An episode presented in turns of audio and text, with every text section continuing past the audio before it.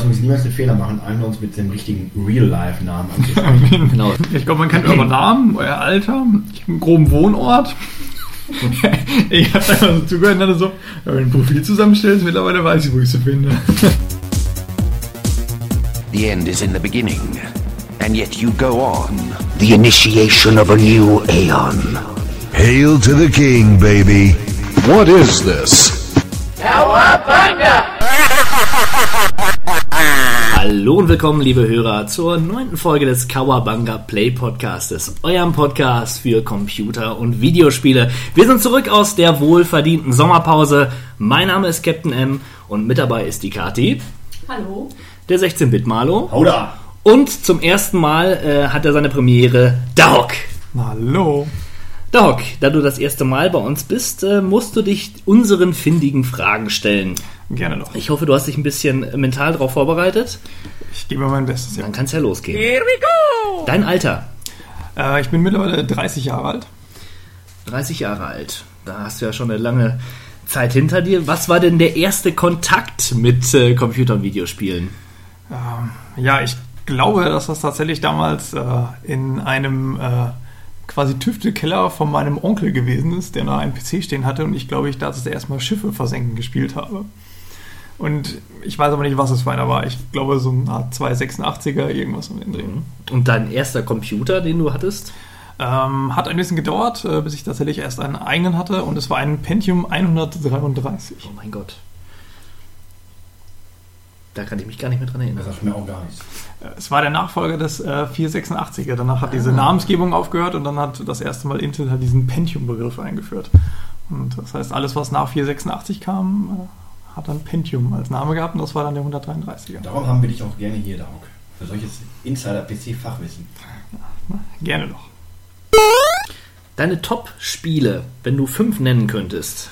Ähm, ja, kann ich, glaube ich. Ähm, ich glaube, zuallererst steht da definitiv äh, Final Fantasy, ähm, der siebte Teil. Ähm, ich hatte äh, mehrere Wochen, ich weiß gar nicht, ob es Monate war, damit zugebracht, eifersüchtig äh, bei dem 16-Bit-Malo hier auf den Fernseher gucken zu dürfen und hatte mir nur gedacht, es muss doch irgendwann diese PC-Version geben.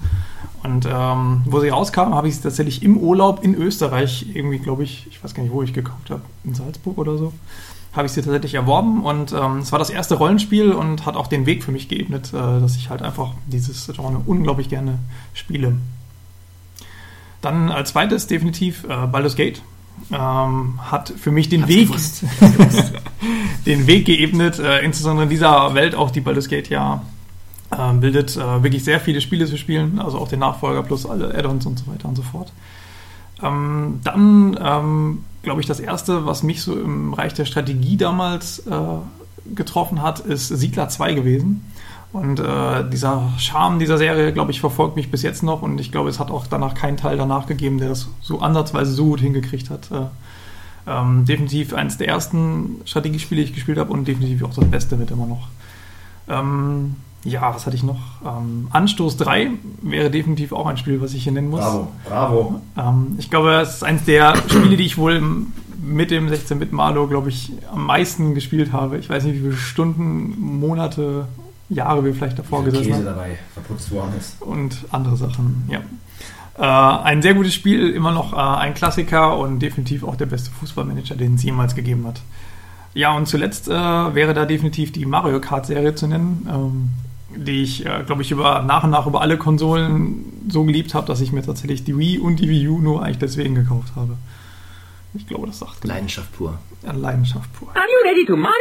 Dann machen wir weiter mit der letzten, mit der letzten Frage. Was führt dich zu uns nach Kawabanga Play? Ja, also was mich hier hinführt, ist eigentlich definitiv die Einladung, äh, nachdem ich ja eure Teile jetzt alle ausführlich durchgehört habe und wirklich von mir behaupten kann, dass ich alles gehört habe. Hört ihr Ja. das, ihr Fans da draußen? Ne? Ihr könntet der nächste Dauk sein, wenn ihr einfach nur fleißig mithört. Und schreibt mal was in die Kommentare. Ja, und ich habe ja auch mitbekommen, dass mein äh, Fachwissen bezüglich Rennspiele, die ich so unglaublich gerne spiele, Und du darfst dein Licht nicht unter den Scheffel, äh, Scheffel stellen, was äh, Point-and-Click-Adventure-Spiele definitiv, angeht. ja, da werde ich heute noch so einiges zu sagen können. ähm, ebenso wie zur Xbox.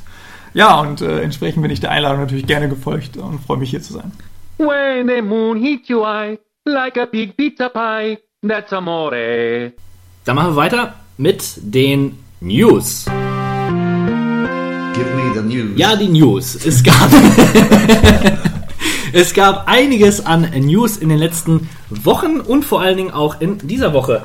Ähm, Nintendo hat einen neuen Handheld angekündigt, den New 3DS. Sehr Name. Sehr, sehr originell. Ja, danke. Das wollte ich auch gerade sagen. Das ist, wird äh, Nintendo auch das Genick brechen, meiner Meinung nach. Äh, Nintendo macht gar nicht deutlich, dass es sich um ein neues Gerät handelt, sondern suggeriert eher, ja, mit dem Namen schon, dass es vielleicht so ein 3.2 Nintendo 3DS ist. 3.2. Also eine, eine, eine Upgrade sozusagen des 3DS. Ist es aber nicht. Die Hardware ist eine andere oder eine verbesserte, so dass es Exklusivtitel gibt. Äh, ist ein zweiter Analogstick Stick dabei. Die 3D-Sicht wurde nochmal verbessert. Und ja, ich denke, das wird zu einigen Problemen führen, gerade wenn es darum geht, äh, dass irgendwelche Mütter oder Väter für ihre kleinen Spiele kaufen, dann ins Geschäft gehen und äh, ja ein 3D 3DS-Spiel haben wollen und sich dann ein New 3DS-Spiel kaufen. Äh, ich denke, da wird nicht jeder so firm sein wie wir vielleicht, die darauf achten. Ähm, ja, ich finde es mal wieder sehr merkwürdig. Man hätte doch Game Boy 2 nennen können oder einfach nur Nintendo. Ich finde es merkwürdig. Aber letzten Endes ist es ja nicht verwunderlich mit der Wii U. Äh, da stehe ich ja, halte ich, halte ich es ja ähnlich.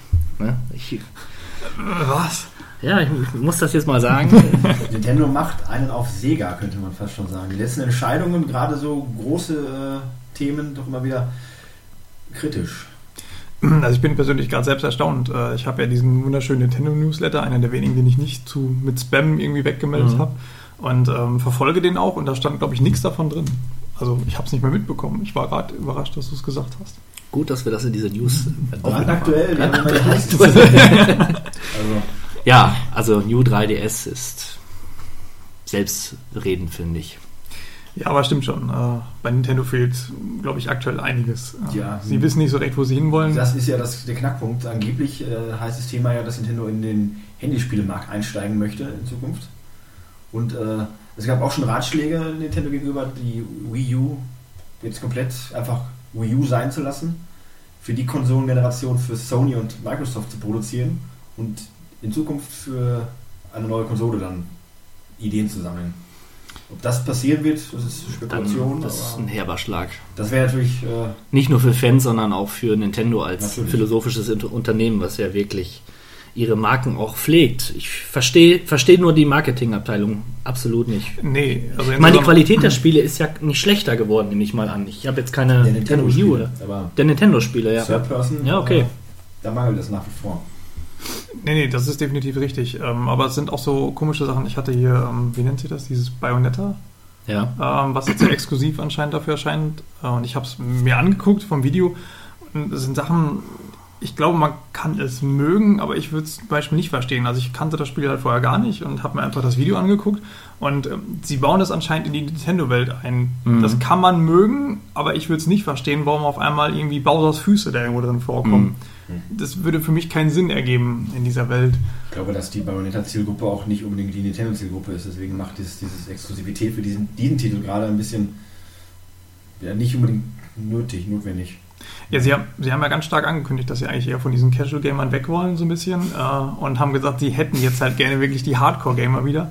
Ähm, Mit Titeln wie Mario Kart Genau. und äh, ja, die Ist ein Zelda eigentlich angekündigt für die Wii U? Doch, klar, sicher. Das ist ja, wird dieses Open World Zelda, wenn es dann rauskommt. ja, für die gehört, hab ich, Xbox und die Sony. Für die Xbox. gehört hatte ich da auch mal was von, aber ansonsten ja. Ja, schade. definitiv, ja. Als nächstes äh, kommen wir zu einer persönlichen Enttäuschung von mir. GTA 5 wurde von, für den PC wieder verschoben. Richtig, so richtig. So. Ja, Ja, Genau. arroganten- arrogantes PC-Volk. Wisst ihr mal, wer das ist? Ich sehe ganz klar Stimmungsmache. Bei Final Fantasy, wie angesprochen von dir, war es ja auch so. Ne? Die Vorfreude macht es nur noch schöner. Ja, Wenn es denn mal eine Vorfreude in Erfüllung geht. Ne? Das gibt ja auch.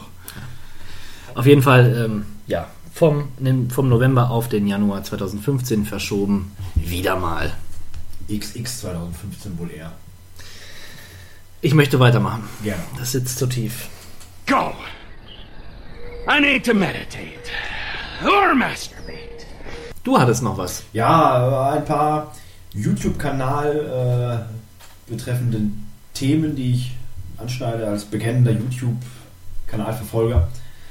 Ähm, zum einen Angry Video Game Nerd The Movie ist jetzt endlich raus. Seit Anfang September kann man den Film on Video on Demand. Äh, ich habe vergessen, wie die Seite heißt, aber wer ihn kennt, weiß, wo er es finden wird. Äh, ausleihen und kaufen in digitaler Form. Und ab November, vielleicht schon im Oktober, gibt es dann auch die Blu-ray oder die DVD zu beziehen von der Homepage cinemassacre.com. Was ich natürlich tun werde. Ich habe ihn auch schon gesehen auf der, äh, auf der Video-on-Demand-Seite und wer Freund und Fan der Serie ist und generell von lustig gemachten B-Movies, dem man durchaus die, die Leidenschaft des Filmemachers ansieht, äh, für den ist der Film sicherlich was. Ein bisschen lang mit seinen zwei Stunden, aber durchaus zu empfehlen. Eine ausführliche Filmrezension wird es demnächst an dieser Stelle geben, sage ich jetzt einfach mal.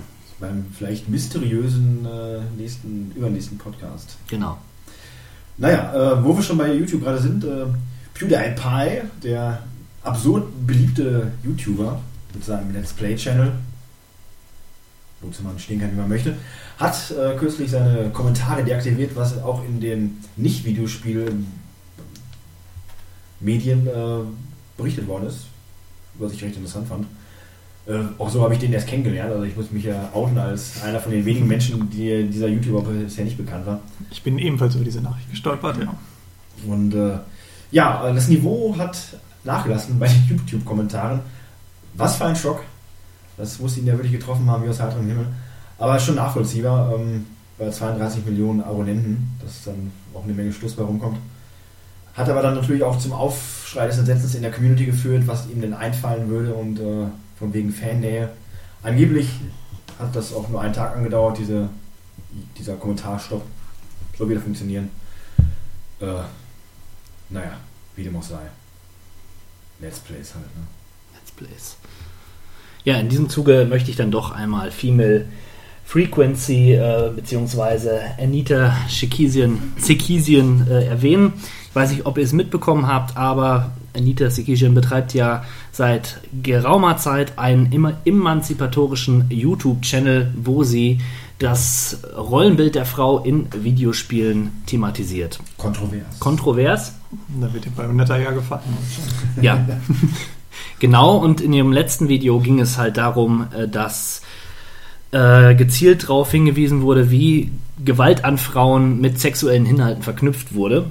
Also da wurden äh, Bioshock-Szenen gezeigt, wie so irgendwelche Prostituierte, leicht bekleidete Frauen ermordet wurden oder bei Red Dead Redemption auch eine ja, sehr aufreizende Frau von einem äh, Banditen, sage ich mal, überfallen und mit einem Messer erstochen, wenn man sich nicht erbarmt und äh, diesen, diesen Menschen dann äh, ausschaltet und die Frau rettet.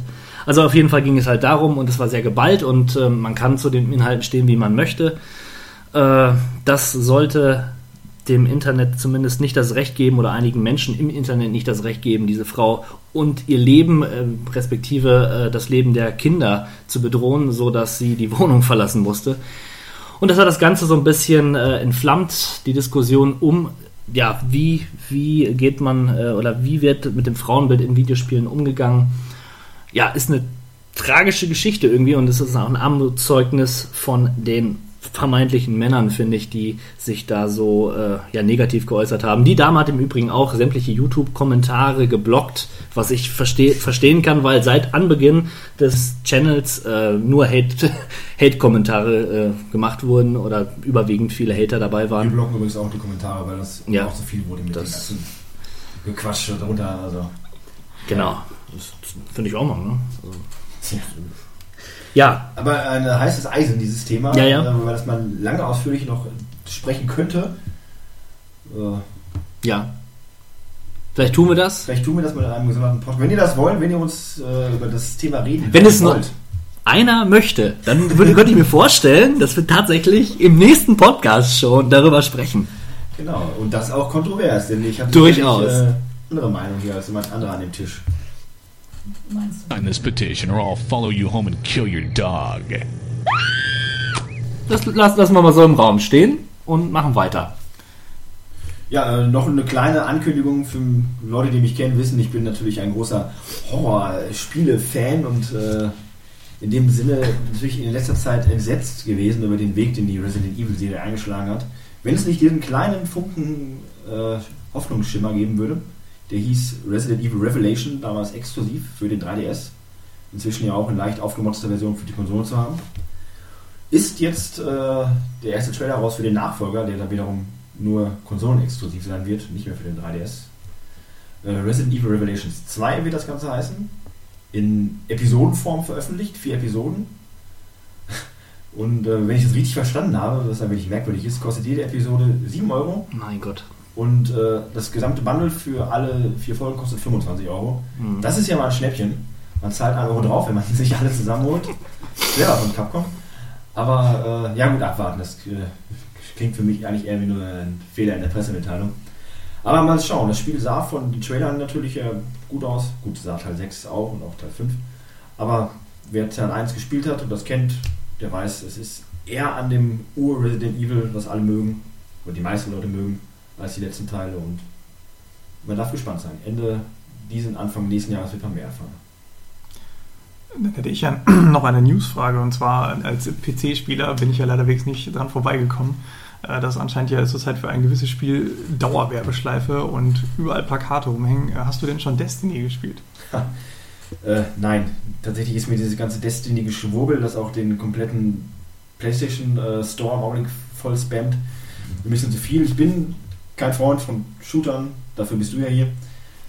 Äh, deswegen reizt mich dieses Spiel nicht. Ich habe mir einige Videos schon angesehen von Leuten, die das Spiel okay finden, aber ein wenig das gleiche Problem habt oder hat das Spiel wie äh, Watch Dogs, denn der Hype, der vorher gemacht wurde, war einfach so groß, dass das Spiel nur schwer die äh, Erwartungen erfüllen kann. Und interessant ist, dass Bungie, das Entwicklerteam ja auch gesagt hat, darum bittet, jetzt noch keine Reviews zu veröffentlichen, weil das Spiel erst in der Langzeitwirkung und im Endplay quasi auch im Multiplayer seine wirkliche Wirkung entfaltet.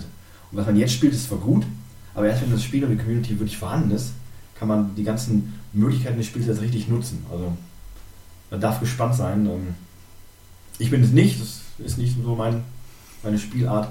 Unterschätzt nicht diesen diabloschen, diabloschen äh, ähm, Effekt, Ja, der dahinter steckt. das Ne? aber eigentlich eher nur wie eine HD-Version von, von Borderlands. Also. Ja, aber hast du Borderlands hast du auch nicht gespielt Nee, aber- aufgrund des, des Gameplays Nö, einfach. weil ich einfach kannte, ja genau, weil Ja. ich kein Shooter bin. Nur das Ja. frage ich mich, warum wird ein Spiel wie Destiny so revolutionär hingestellt, Hm. was im Endeffekt ja dann nur schon ein Spiel wie Borderlands, ich will nicht sagen imitiert, aber doch viel davon übernimmt. Denn dieses äh, Grinden und dieses so, Leveln und dieses äh, Ausrüstung finden, das ist ja ein Kernelement gewesen von Borderlands. Ja. Sie geben ja, glaube ich, damit an, dass sie irgendwie über 180 Awards oder Nominierungen in Anführungszeichen erhalten haben.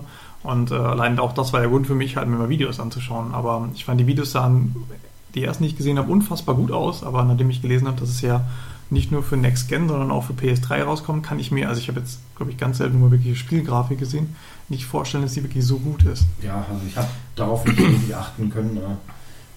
Kritikpunkt vieler Leute war halt auch, dass es multiplayer-mäßig nur, glaube ich, sechs Mann-Matches gibt, was ungewöhnlich ist, äh, aber es funktioniert ja auch schon bei Titanfall ganz gut in etwas abgespeckterer Multiplayer-Form. Also dazu kann ich noch nicht wirklich viel sagen. Ich hatte nur gelesen, dass es äh, anscheinend etwas taktischer ist, äh, dadurch, dass man äh, relativ schnell ja, glaube ich, bei diesem Spiel irgendwie sterben kann durch diese Spezialfähigkeiten, äh, die die Charaktere haben. Ähm, es aber auf jeden Fall so ist, dass sich auch die Charaktere untereinander jetzt nicht so viel wirklich unterscheiden, äh, wie man sich das eigentlich vorgestellt hatte. Ich fand es halt so wahnsinnig, dass äh, jemand tatsächlich, auch wenn sie noch ein bisschen widerlegt haben, äh, 500 Millionen äh, Dollar oder Euro, ich weiß gar nicht, was es war, in die Hand nimmt, um so eine Serie mal hochzuziehen. Also das ist schon ein ordentliches Risiko, was man da eingeht. Das, Auch wenn es äh, auf zehn Jahre ausgelegt ist, natürlich. Aber Ja gut, auch dieser. Langzeitfaktor, weil das ist ja, das ist ja eigentlich ein Langzeitfaktor, der an World of Warcraft erinnert. Und die Frage ist, ob dieses Spiel das auch mit dem, was es halt bedient, wirklich das schaffen kann, zehn Jahre jeden quasi bei Ja. der Stange zu halten. Also nur da diese Welt und nur diese. Quests. Ich, also ich finde die Welt ein bisschen dröge von dem, was ich gesehen habe. Du hast halt diesen Hub, so wie ich das mitbekommen habe, diese Stadt, wo du da einkaufen kannst und so weiter, aber hm, bei, weiß ich nicht, also nur dann auf irgendwelche Missionen gehen, finde ich auch für mich persönlich öde. Aber ich kann natürlich sein, dass da noch viel mehr Inhalt drin ist, den Ja. wir jetzt noch nicht blicken, ne? Ja, Sie, Sie haben ja auch schon so ein bisschen gesagt, dass halt äh, sich die Story halt noch sehr, sehr vage ist, weil man eigentlich fast gar nichts erkennt, weil sie natürlich noch relativ viel brauchen, um zehn Jahre voll zu kriegen. Ja. Die Frage ist, ist man bereit, so lange darauf zu warten? Oder denkt man sich nach ein bisschen Spielen so nach dem Motto, ja, irgendwie ist es langweilig und es könnte jetzt mal Story kommen und hört dann einfach auf. Das wird wahrscheinlich ich tun. Und das, obwohl du der Shooter-Freund hier bist. Ja, aber auf einer Konsole spielt man noch keinen Shooter. Ja, meine Rede. Captain? Durch? Äh, ich hatte noch was zum Thema PT, das wurde mir aber zensiert von unserem äh, Chefredakteur hier, deswegen bin ich newstechnisch erstmal durch. Außer noch der kleinen Anmerkung, dass es interessant ist, das Gerücht, dass Microsoft ja tatsächlich äh, den Minecraft-Entwickler äh, Notch. Genau, wie heißt immer das, das, das, das Unternehmen von ihm? Ähm, Mojang. Genau. Aufkaufen möchte für äh, das schlanke Sümmchen von 2 Milliarden Dollar, war das? Äh, Ja. Was aus vielen verschiedenen Faktoren interessant ist. Zum einen, da ja auch der Notch selber gesagt hat, auf keinen Fall und erst recht nicht an Microsoft äh, vor einiger Zeit. Und jetzt heißt es, dass er angeblich selber auf Microsoft zugegangen ist, um das Ganze zu verkaufen. Der hat keinen Bock mehr, ganz einfach. Der hat äh, immer wieder gesagt, und wenn man so ein bisschen Twitter auch verfolgt von ihm, dass ähm, in die Gamer-Szene ankotzt, so ein bisschen äh, wie bei Phil, wie von Phil Fish. Nur nicht ganz so schlimm, aber der hatte einfach keinen Bock mehr drauf. Und ich kann es auch ein bisschen verstehen, Vor weil war die Indie-Entwickler kriegen so viel Negatives zu hören von dieser Community. Und gut, im Falle von Minecraft ist bei den Geldsummen, die Minecraft eingespielt hat, das vielleicht sogar angebracht. Aber es ist immer noch ein Indie-Entwickler, der wirklich nicht die Möglichkeiten hat. Gut, er hat jetzt mittlerweile, könnte er sein Team, keine Ahnung wie groß machen, macht er aber nicht. Äh, aber ich denke, der hat einfach keinen Bock mehr drauf und ich kann es auch ein bisschen verstehen. Aber was ist denn daran 2 Milliarden wert? Es ist dieses Ja, das. Spiel, das, Das Spiel. Ja, sie wollen daraus eine richtige Franchise machen. Es Mhm. soll einen Kinofilm geben, es soll äh, Ablegerspiele geben aus der Welt. Denn Microsoft möchte das natürlich benutzen, um daraus eine wirkliche Konsolenversion zu schaffen, vielleicht auch Synergien dann für, für den PC, mit, um das zu verkoppeln. Natürlich saure Apfel für Sony, die jetzt gerade erst ihre große Kampagne mit äh, Minecraft gestartet haben, auch für die PlayStation 4. Ja, was würde das bedeuten? Können die denen die, ja, die können denen die Marke ja nicht wegnehmen. Die können ja nicht sagen, Du kannst Vertragsbruch begehen. Ich glaube, das ist Microsoft egal. Ja. Oder? Weiß ich nicht. Vermutlich können sie aktuelle Versionen benutzen, aber alles weitere, jeder weitere Inhalt von Microsoft ist tabu. wird tabu sein. Auf jeden Fall ist Minecraft ja auch ein Name und der wird schon noch, wird sich noch potenzieren. Erst Windows zugrunde gerichtet, dann Nokia und dann Minecraft. Sie vernichten, was ihnen vor die Minecraft. Füße fällt. Ja, vielleicht, jetzt. vielleicht kommen wir auch nochmal zu Minecraft, eventuell. In unserem äh, Gaming Release Check. Wir gehen den September von vorne bis hinten durch. 2. September, Dance Central Spotlight. Für die Xbox One. Springen wir. Für- für Fans. Für, für Fans, ja. Warframe für die Xbox One. Ein kostenloser Third-Person-Shooter. Ja. Ja. Dann, 3. September, Minecraft für die PS4. Na, so Oh. Hat sich ein wenig verzögert, äh, da das Spiel ja durch die Sony-interne äh, Qualitätscheck gefallen ist. Und der Grafik. Ja, genau. Äh, Details dazu habe ich nicht. Ging es, glaube ich, nicht nach außen gesackt. Gesackt. Gesagt. Es hieß, und da berufe ich mich auf eine sehr vage Quelle, dass äh, das Spiel ein wenig zurückgehalten worden ist, damit Sony mit The Last of Us nochmal ein wenig punkten kann. Äh, damit das Spiel nochmal gepusht wird im HD-Release für die äh, PlayStation 4. Ob das stimmt, das weiß ich nicht. Könnte natürlich sein, weil wirklich die Gründe, warum man Minecraft nicht zulässt, äh, was ja nun wirklich nicht sehr kompliziert sein sollte eigentlich in der Portierung. Naja, Auf aber der- inzwischen ist es raus und äh, auch entsprechend weit vorne auf den, also auf Platz 1 der Nur auf technischer Ebe- Ebene etwas limitiert, weil die Kartengröße nicht äh, endlos ist wie Wie beim beim PC. Aber ich glaube 32 mal so groß wie bei der PS3. Da habe ich aber mal eine Frage und zwar ähm, Minecraft ähm, am PC ähm, profitiert ja auch davon, dass ähm, Mods eingebaut werden können von, also, Ja. also es ist offen und jeder kann dafür irgendwelche Mods erstellen. Wie sieht denn das eigentlich bei der Konsole aus? Ich kenne mich damit nicht so aus. Wir Bei Konsolenspieler haben keine. Fantasie, deswegen interessieren uns Mods nicht so wirklich. Also Das habe ich mir schon gedacht, dass ihr wieder so limitiert seid. wir übernehmen einfach, was man uns vorwirft. Traurig, traurig. Widerlich könnte man das auch. The Golf Club. So was? The Golf. Achso, Golfclub. okay. Das hätte auch Girls heißen können, das wäre ein Film. Ja, das ist natürlich auch. Oh. Ja. Keine Ahnung. Velocity zweimal oder 2x wahrscheinlich. 2x. Eine Mischung aus Jump and Run und 2D-Shooter, Indie-Spiel.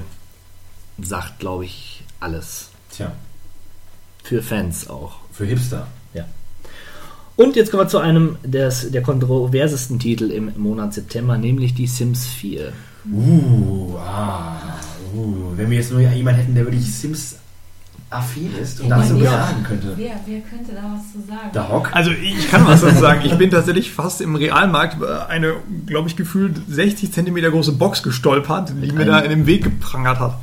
Unglaublich. Wovon? Also Von- von The Sims 4. Also die haben da irgendwelche riesigen Monsterboxen stehen, die man sich angeblich auch kaufen kann. Keine Ahnung, was da drin ist. 60 Zentimeter, riesige Boxen. Man kann Unfass- Unfassbar. Also wenn du ein normales PC-Spiel siehst und das damit vergleichst, ist das groß. Achso, das war eine Kaufversion? Das war eine Kaufversion, ja. Achso, okay, das ist natürlich nicht schlecht. Ja, ich möchte bitte, dass du deinen, deinen hämischen ne, Ausdruck hier zurückziehst. Ja, also ansonsten habe ich es aber nicht gespielt. Ähm, es gab ja genügend äh, naja, Reviews oder auch schon Let's Plays von äh, jetzt hier nicht weiter genannten anderen ähm, Game-Magazinen, Gaming-Magazinen. Ähm, ich habe da eigentlich... dem YouTube-Kanal, euch interessiert. Ich habe eigentlich nicht viel von diesem Spiel erwartet, beziehungsweise also von der vierten Version. Ähm, als es angekündigt wurde, wurde ähm, erwähnt, dass oder äh, wurde hervorgehoben, dass das ähm, Interagieren zwischen den Charakteren, ähm, ja, dass es noch irgendwie verfeinert werden sollte oder eben noch schwieriger gemacht werden sollte. Also die äh, sozialen Beziehungen und das ist eigentlich etwas, wo ich äh, von vornherein eigentlich schon gedacht habe, dass das garantiert das Spiel nicht weiterbringt, weil ähm, es ist nicht so, als ob das jetzt bei den letzten Spielen ähm, schon, also so einfach ist es ohnehin nie gewesen. Und ich glaube, das, wodurch Sims besticht, sind bei vielen eben der, dieser Modus, also Baumodus und ähm, ich weiß nicht, einfach das Gestalten und auch da wieder Mods von, von Fans, das einzubringen, also klar ist auch das Interagieren zwischen den Figuren äh, wichtig, aber so wie man das jetzt auch bei den, ähm, bei den ersten Gameplay-Videos gesehen hat, äh, macht es das Ganze einfach noch viel, viel komplizierter und trägt, glaube ich, nicht unbedingt dazu bei, ähm, da am Ball zu bleiben und das Spiel mal weiter zu verfolgen. Also im, im Moment habe ich so das Gefühl, dass das, also die Befürchtung, die ich hatte, dass die sich eigentlich auch bestätigt hat. Also wüsste jetzt nicht unbedingt. Ich fand auch nicht, dass es von der Grafik her sich sonst wie verbessert hätte. Also es war zu, zu 3 hat es keinen großen Unterschied gemacht. Das hört man aber öfter, dass das eigentlich immer so 3.1 wirkt. Ja. Äh, Features wurden gestrichen, 3.2. 72 Stück. Ja. Das muss man sich mal auf. Ja, genau, genau. Das ist doch, äh, das sind so Sachen, dass man da wieder einen Schritt zurück macht, ähm, bestimmte Sachen rausgenommen hat, äh, die für viele vielleicht sogar, also ja, wenn man das Spiel schon immer gespielt hat, hat man sich an ein gewisses Gameplay äh, gewöhnt und an, an bestimmte Dinge, die man auch benutzen kann. Und dann macht es absolut keinen Sinn, sowas einfach rauszunehmen. Bugs nimmt man raus, irgendwelche Sachen, die noch ärgerlich sind, aber keine. Ähm, Maxis äh, nimmt Pool, den Poolbau raus. Ja, so, Oder EA. die Gespenster gibt es auch nicht mehr. Ach, EA macht das? Ah, ja, stimmt. Die haben ja auch die FIFA-Reihe jährlich vernichtet von da. Ja. Nicht nur die. Das Einzige, was ich interessant fand äh, von den Videos, die ich bisher von The Sims 4 gesehen habe, dass ich jetzt Lust habe, mir The Sims 3 zu holen. Denn äh, das scheint mir wirklich das äh, wesentlich bessere Spiel zu sein. Daumen, beide Daumen hoch, oder? Ich habe lange schon kein Sims mehr gespielt, ich glaube seit Sims 1 damals kein Sims mehr. Also das ist schon ein bisschen was her. Hm, du machst das ja dann eigentlich wie bei der FIFA-Reihe, oder? Du überspringst immer so eins. Ich mache es aber zwischendrin nicht kaputt. Das ist der kleine, aber feine Unterschied. Aber gut. Ja, äh, und ein wichtiger Faktor ist bei Sims, glaube ich, auch noch, dass sie die offene Spielwelt entfernt haben. Dass ich mir jetzt nicht, kann ich mir nicht viel darunter vorstellen, weil ich Teil 3 nicht gespielt habe, aber Ja, haben sie. Also die haben es jetzt quasi mit Ladebildschirm und du kannst dich nicht mehr so frei bewegen. Also in Sims 3 konntest du wirklich von Haus zu Haus gehen, was sich allerdings stark genau auf die Performance ausgewirkt hat. Das soll jetzt in 4, Sims 4 besser sein, allerdings sind die Ladezeiten auch ziemlich lang. also vom Regen in die Traufe. Ja, kann man so sagen. Schade, irgendwie schade. Gut, aber es gibt ja immer noch Sims 3 für alle, die äh, Genau. das gerne spielen oder nochmal spielen wollen wie mich. Ja, und aufgrund des Releases von Sims 4 wirst du jetzt wahrscheinlich ein paar von den Add-ons, die es ja, zuhauf gibt, dann auch noch günstiger Ich bekommt. habe auch schon direkt Das geguckt, ist, also das äh, ist äh, fair bisher. Schön. 4. September, Star Conflict. World of Tanks im All. Oh. Heiß. Dann, 5. September, Dead Rising 3, auch für den PC erhältlich. Nicht in Deutschland zu kaufen, allerdings hat, hat Steam den ähm, Regional, die Regionalbeschränkung rausgenommen. Das heißt, ich kann mir irgendwie einen, einen Key aus dem Ausland besorgen und das hier registrieren, womit sie sich ein Eigentor geschossen haben, weil Keys aus dem Ausland in der Regel viel günstiger sind und ja, dann Nimm das, Spielindustrie. Genau. Tja. Aber ansonsten eine coole Sache. Zombie-Metzelei, Open World. Zombies, Dog. super. Ne? Ja. Ich warte immer noch auf das große Zombie-Batman-Spiel, aber da muss ich wohl noch bis Oktober warten, oder? Oder bis zum Januar 2015. Ja, Ja. da bin ich immer gespannt. Planetary Annihilations. Ich habe hier Mondbasis Echtzeitstrategie stehen. Könnte man mit diesem World of Tanks verheiraten. Ja. Also viele stellare ähm, Spiele, die so stellare Themen behandeln. Könnte das die Zombie-Welle ablösen? Das äh, Weltraum-Echtzeit-Thema mit Panzern? 5. September ist auch, äh, da ist auch Trainfieber angesagt. Züge in einer Großstadt, die, wo man Schienen baut und ne, Oh, ein- Train Fever? Train Fever. Das soll ziemlich gut sein, sogar auch ein Indie-Spiel, aber ja, für Leute, die solche Simulationen mögen, wohl äh, der Olymp. Ist das das inoffizielle Nachfolgespiel von diesem Railroad Tycoon? Ich hab Von keine Ahnung. diesem Schweizer Team, weil ich hatte neulich auch ein Video gesehen von so einer Simulation, die sah wirklich nicht schlecht aus. Man denkt ja immer so, äh, dieses, dieses öffentliche Personennahverkehrs-Simulationsthema ist Genau. ja dröge, gedacht, ja. aber prinzipiell eigentlich könnte ich mir das durchaus als Spiel mit Suchtpotenzial vorstellen. Kurzzeitig habe ich auch drüber nachgedacht, aber dann bin ich davon ab. Spätestens wenn es im Handel, Handel, Bundle, Bundle ist, habe ich es, ja, das Ja. ist leider so. Na gut, NHL am 11. September ist natürlich auch wieder mit dabei. ja, die uramerikanischste Sportart. Wobei eigentlich ist sie eher kanadisch, aber NHL bin ich nach wie vor ein großer Freund der Reihe. Äh, Finde ich persönlich immer noch besser als jede andere Sportreihe, die EA Sports so raushaut im Jahresrhythmus. Hab allerdings auch, glaube ich, schon länger keinen Teil mehr gespielt. Ich, NHL 13 war der letzte, was jetzt noch gar nicht so lange her ist, aber den habe ich auch nicht wirklich gespielt. Was meine Aussage wieder ein wenig ad absurdum führt. Aber nichtsdestotrotz, vom Prinzip her, vom Gameplay her, immer um Längen besser als andere EA-Spiele. Sowohl was Präsentation angeht, als auch das Spiel an sich und auch die, die, die Fortschritte, die von Spiel zu Spiel gemacht werden, sind bei der NHL-Reihe signifikanter und größer als in anderen Sportreihen. Meiner Ansicht nach. Und damit meine ich eine andere EA-Sportreihe im ganz Besonderen, zu der wir vielleicht Ende September noch kommen werden. Ein Tag später erscheint Bernd das Brot und die Unmöglichen. Ein Point-and-Click-Adventure, ja, in dichter Zusammenarbeit mit den Schöpfern von Bernd das Brot, die ja wirklich zwei ulkige Kerle sind. Wir haben sie ähm, letztens bei einem Konkurrenzsender, möchte ich sagen, gesehen.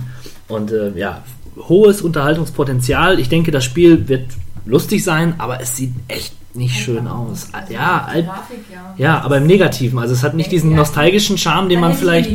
Ja, also ich weiß nicht. Ich wundere mich, dass Bernd das Brot noch relevant ist in der heutigen Landschaft. Ähm, bei diesem besagten Interview, das wir gesehen haben, wurde, oder wurde angemerkt, dass es immer noch diese Nachtschleifen gibt. Das Immer war noch? mir auch nicht klar. Also es scheint wohl immer noch äh, diese Nachtschleifen mit Bernd dem Brot zu geben. Eine wirklich coole Figur. Wieder irgendwas, was an mir vorbeigegangen ist. Dir ist aber Bernd das Brot bekannt. Ja, der Name ist mir natürlich ein Das Begriff, aber das ist, Brot. äh, dass es Das jetzt Brot. noch äh, aktuell ist, hätte ich auch nicht mehr gedacht. Ja, Gut. gut. Fable Anniversary. Das ist Fable 1 in HD. Ich bin ja großer Fan der, der Reihe. Das Schöne ist, dass ähm, ja, das Ganze auf Steam erscheint und Mods installiert werden können. Ja, ich bin auch ein großer Fan der Fable-Serie. Ja? Ja, doch. Oh, das ist ja, das ist ja schön. Ich habe auch immer mit Begeisterung äh, zugehört, wenn du darüber. Das ist ja, also ich wusste nicht, dass neben mir noch jemand Fable gespielt hat. Das haut mich jetzt echt um. Ja, ich habe es auch gespielt und ich war enttäuscht. Ja, das zählt nicht. Ich finde das langweilig, das ist was für Nerds. Ja, ist das hier eine Beleidigung oder was? Ja, sicher. Aha. Das ist mir neu. Du bist dann eher so ein Fan von Naruto Shippuden, Ultimate Ninja Storm Revolution. Ja, in der Tat, da gibt Das es ist mein Titel. bei der erste, bei der Limited Edition eine coole äh, Sammelfigur dabei. Habe ich gehört. Man hat über 100 Charaktere, die man spielen kann. Was wiederum echt cool ist, wenn man Fan dieser Anime-Serie ist. Ja. Tesla Grad kommt endlich für die Wii U auch raus. Tesla Girls? Tesla Grad. Ach so. Ja, Mit den Girls haben wir es heute aber, glaube ich, oder? Und das Ja. eben nach dem Der Captain und seine das Girls. Das sollte man- Das ist, oh ja, das sollten wir nochmal der Freud, der nachdenken. Sigi, der sollte sich da mal. Ich möchte doch nur auf das T-Shirt, was ihr nicht sehen könnt, vom Captain äh, M hinweisen. Das hab ist alles andere wegen- als... Äh, wegen- Tesla, gerade für die Wii U. Ein ganz nettes Puzzle Jump'n'Run Spiel. So, hat mich so ein bisschen an Braid erinnert. Ich kann jetzt auch völligen Quatsch erzählen. Vielleicht hat es auch eine andere Mechanik. Äh, aber es sieht echt gut aus, äh, optisch. Und äh, könnte dich vielleicht interessieren, liebe Kathi. Ja, Braid kenne ich, Kessler gerade kenne ich jetzt Ja. gar nicht. Das, äh, da kann ich jetzt nichts zu sagen. Also ich sag jetzt mal, Fans von Braid sollten sich das mal anschauen. Dann werde ich es mir anschauen. wo es angeblich ja jede Menge Braid-Fans gibt, was mir an Brezel ist. Aber gibt ja Hast auch. du das denn mal gespielt? Nee, ich Ja, kann mir eine Meinung bilden, ohne etwas gespielt zu Nein, haben. Das das- zeichnet mich schon seit langer Zeit aus. Was hat dich denn abgeschreckt, das Spiel zu spielen? Das hat mich ein bisschen zu sehr an Batman Arkham Asylum erinnert. Von der ganzen Art her. Das war aber eine Vorlage Und jetzt. zu Ey. wenig Zombies. Das geht jetzt den ganzen Ähm, Abend durch. Okay, gut. Guten Abend. Anomalie 2. Das ist mein Lieblingsgenre, das Echtzeitstrategie Tower Defense. Arc. Was? Nein? Arch, Arch Age. Ach Gott sei Dank. Lange Zeit schon in Japan erschienen ist dieses äh, riesige MMORPG, wo man wohl tausend Möglichkeiten haben soll, was Crafting, was Housing angehen soll. Völlig individualisierbar ist das ganze Spiel komplett. Das ist Housing. Du hast ein Haus und kannst es ausbauen und so weiter. Das sagt doch schon der Name. Mann, Verzeihung. Bin halt nicht so ein Nerd. Hol Nerd. ja, auf jeden Fall wird es kostenpflichtig sein. Monatliche Gebühren, äh, Gebühren werden anfallen. Das ist negativ. Ja. Das ist nicht mehr zeitgemäß. Boo. Doorways, The Underworld. Na? Ein Sur Survival-Horror-Game. Oh Gott. Soll für Oculus Rift auch äh, Was ich erscheinen. letztens äh, mal ausprobieren durfte, was übrigens wirklich ziemlich krass ist. Echt? Ja, doch. Also ich hab, äh, bin auf so einer, das war so eine Demo-Version, wo man über so einen ähm, Steg gehen musste, um Mhm. in so einen Korb zu gelangen, wo man dann quasi danach immer einmal so die Skyline von New York sehen konnte. Mhm. Und das ist wirklich unglaublich. Also wenn man die Kopfhörer passend aufsetzt, sodass man halt auch nichts mehr hört davon und sich bewegt und gleichzeitig dann auch das Gefühl hat, dass dieses Brett sich gerade bewegen würde man wirklich merkt, wie sein Puls hochgeht. Also das war schon erstaunlich auf jeden Fall. Also wenn das als, als Schockerspiel erscheint, nee, Virtual Reality wird endlich wahr. Endlich. das wird für einige Ich werde nicht mehr aus dem Haus gehen. Wahrscheinlich, mal, wahrscheinlich, weil du tot bist durch Herzinfarkt. Ja. Holodeck für den Kopf. Fantastisch. Endlich, das ist. Holodeck hat was, ja. Ja. Man könnte zum Beispiel auch den Train Simulator 2015 mit der Oculus Rift spielen. Durchaus. Ja. Vorne im, ne? Ja. Ja, aber der Train Simulator ist das Spiel, was ich vorhin meinte. Wann kommt das raus? 18. September. Muss ich mir sofort notieren. Notiere auch mal Cannon Brawl.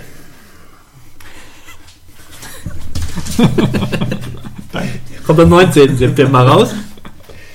Und Flockers. Flockers ist von Team 17, den Worms-Schöpfern. Äh, ist ein Lemmings mit Schafen. Ultra brutal. Ah, Aber irgendwie auch niedlich. Aber irgendwie auch niedlich, ja. Aber ziemlich, brutal, ja. ziemlich witzig. das geht heutzutage ja Hand in Hand. Äh, Das notiere ich mir. Aber hier, der Hock für dich, Wasteland 2, 19. September. Der Ach, geistige Nachfolger der von Wasteland Fallout 1, von Wasteland 1, aber auch der Fallout 2, äh, ab Fallout 2. Also. Wobei man bei Fallout ja ganz klar den Ball weitergeben muss. Nein, nein, nein. Ja gut, du hast die ersten auch gespielt, aber nicht gern, ne? Doch gern, aber ich war einfach zu schlecht. Ja. Kam nicht sehr weit. Ja, auf jeden Fall, ne? In bester Tradition. Das Und- wusste ich nicht, dass das jetzt schon bald rauskommt. Das ist ja erfreulich. Ein weiteres Spiel, was ich gerne spielen würde, aber wo ich nicht spielen werde. Vielleicht spielt ja einer der Hörer und dann kann er uns das ja in die Kommentare schreiben, wenn er möchte. Ja. Ja. Dann spielen wir das auch. Vielleicht machen wir davon auch ein Let's Play, wenn ihr das wollt. Ganz bestimmt machen wir das. Äh, Hyrule Warriors für die Wii U. Dynasty Warriors trifft auf Zelda. Die Werbung habe ich allerdings auch gesehen, aber ich habe es mir angeguckt und weiß nicht, mich wird nicht locken. Es wird mich echt nicht locken. Ja. Mich auch nicht. Mich jetzt recht nicht. Das ist mir zu, äh, wie sagt man, casual-mäßig. Ja, sagt man so. Gut. Oh, und hier nochmal. 23. September Defense Grid 2. Tower Defense. Ich weiß jetzt ehrlich gesagt nicht, ob das, das wird jetzt hier so als Schimpfwort genannt, Tower Defense, aber Das ist für mich Ähm, ein persönliches Schimpfwort. Möchtest du eine Lanze brechen für die Tower Bitte. Defense-Fans da draußen? Pflanzen gegen Zombies, ja. Das ist ein Tower Defense Spiel und das ist ein super Spiel gewesen, das muss ich leider sagen. Ja. Jetzt, wo es ein Third-Person-Shooter ist, ist es das okay. habe ich, das hab ich auch gesehen, das ist auch okay. Also sah okay aus. Ich habe auch schon ähm, diverse Tower of ich Defense weiß Spiele jetzt gespielt. Ich weiß jetzt, ja. Also ich Was? wohl- Ich habe schon diverse davon gezockt. Ja, und ich kann ebenfalls eine Lanze dafür brechen. Also, Mir haben sie auch sehr sie viel sind jetzt nicht per se schlecht. Das, äh, das hat sich jetzt, das wollte ich jetzt einfach nur mal anmerken. Also es ist jetzt Captain, kein. Schimpfwort. Es verhält sich so wie dem vom 16-Bit-Malo sein Verhältnis zu Batman. Also bestens, oder wie?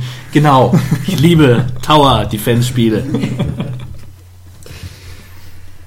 Was ich auch mag, ist Slender The Arrival für die PS3. Am 24. September kommt es raus. Ähm, Ich habe ja nur den Indie Slender gespielt und habe mich gut erschrocken. Würde mich mal interessieren, das auch mal in äh, entsprechender Optik zu tun. Ja. Ja. Incident Space am 23. September. Echtzeit-Taktik. Und wieder Weltraum. Oder zumindest Zukunftsszenario. Das ist ein Ding. Aber ein Ding, was wirklich ein Ding ist, ist am 23. September kommt Gauntlet raus. Oha! Ja. Das ist ja schön. Hack and Slay. Sagt euch Gauntlet was? Ich erinnere mich Nein. noch an unsere glorreiche, durchzockte Nacht, an der wir Gauntlet, Gauntlet Dungeon um Dungeon durchstöbert haben und die unglaublichsten Wesen da Die Stunden sind haben. verstrichen. Die Stunden sind verstrichen. Das ist wahr wie Kaugummi hat sich gezogen. Aber so eine Neuauflage dieses Spiels kann sicherlich mal frisches Blut reinbringen. Äh, damals ja schon revolutionär oder nicht, nicht unbedingt revolutionär, aber sehr spaßig für seinen Multiplayer-Modus. Äh, darauf lässt sich aufbauen. Ich bin gespannt. Ja. Nichts mehr hinzuzufügen von meiner Seite. 23. September Stronghold Crusader 2. Ja, äh, ich bin irgendwie am Anfang ein Fan dieser Serie noch gewesen, äh, weil ich immer wieder begeistert darüber gewesen bin, was man für wunderbare Burgen damit bauen kann. Aber danach hat sich das Spiel, glaube ich, verändert. Ich bin mir auch nicht sicher, was der Teil genau macht, aber Es macht was Strategisches auf jeden Fall. na, immerhin noch. Danach hat sich leider mein Interesse verloren. Das ist schade. Da ist Doc auch kritisch. Also, Ja. Sollte auch sein. richtig. Ich bin auch kritisch, was Transocean The Shipping, äh, Shipping Company angeht. Am 24. September wird diese Wirtschaftssimulation erscheinen. Mein Thema. Für mich haben Wirtschaftssimulationen im Reedereisektor begonnen und geendet mit Pause of Call. Es gab niemals ein besseres Spiel in diesem Bereich. Es wird niemals ein besseres Spiel geben. Auch das Remake ist davon mit eingeschlossen. Äh, von daher, das kann, das kann zur Hölle fahren, dieses Spiel. Wir brauchen wirklich jemanden, der auch mal so Lust an Strategie-Sachen hat. Vielleicht der sich mal hinsetzt und sagt, wie toll das Ganze ist. Wo du hast es eigentlich, ne? Ich wollte gerade sagen, Strategie, ja. aber ja, es würde mich sogar interessieren. Ah, ja. ah. Doch, doch. Habt ihr das gehört, lieber Hörer? Wir sind hier nicht nur anti. Ne? Also, wenn jemand einen Kommentar dazu schreibt, dann ne, will ich mich sogar zu einem Let's Play dazu überreden lassen. Ne? Ja, ja. Dann nochmal was für dich. Ethereum. Am selben Tag erscheint es. Also kannst du beide Spiele gleichzeitig kaufen. Das geht nicht. Traurig. Oh, traurig. FIFA 15. ich will. Ja, ja ich habe schon vorbestellt. Ähm, und habe mir auch äh, vor wenigen Tagen die Demo runtergeladen, die ja am 10. September erschienen ist. Einen Tag vorher für die Xbox-Heinis, warum auch immer. Und ich muss sagen, sieht aus wie FIFA 14, also jetzt auf der PlayStation 4. Äh, ansonsten der Rasen kriegt Striche, wenn man lange drüber rumläuft. Also Abnutzungserscheinung soll das sein. Sieht eher ein bisschen aus wie, äh, wie so eine Billardplatte, über die die Kugel so lange gelaufen ist. Also noch nicht wirklich überzeugend. Aber ist nett, dass sie da mal ein bisschen was dran schrauben. Der Rest ist, wie gesagt, gleich. Also die Menüs sehen anders aus. Äh, die Spieler haben jetzt andere Trikots an, wenn sie gewechselt sind im richtigen Leben.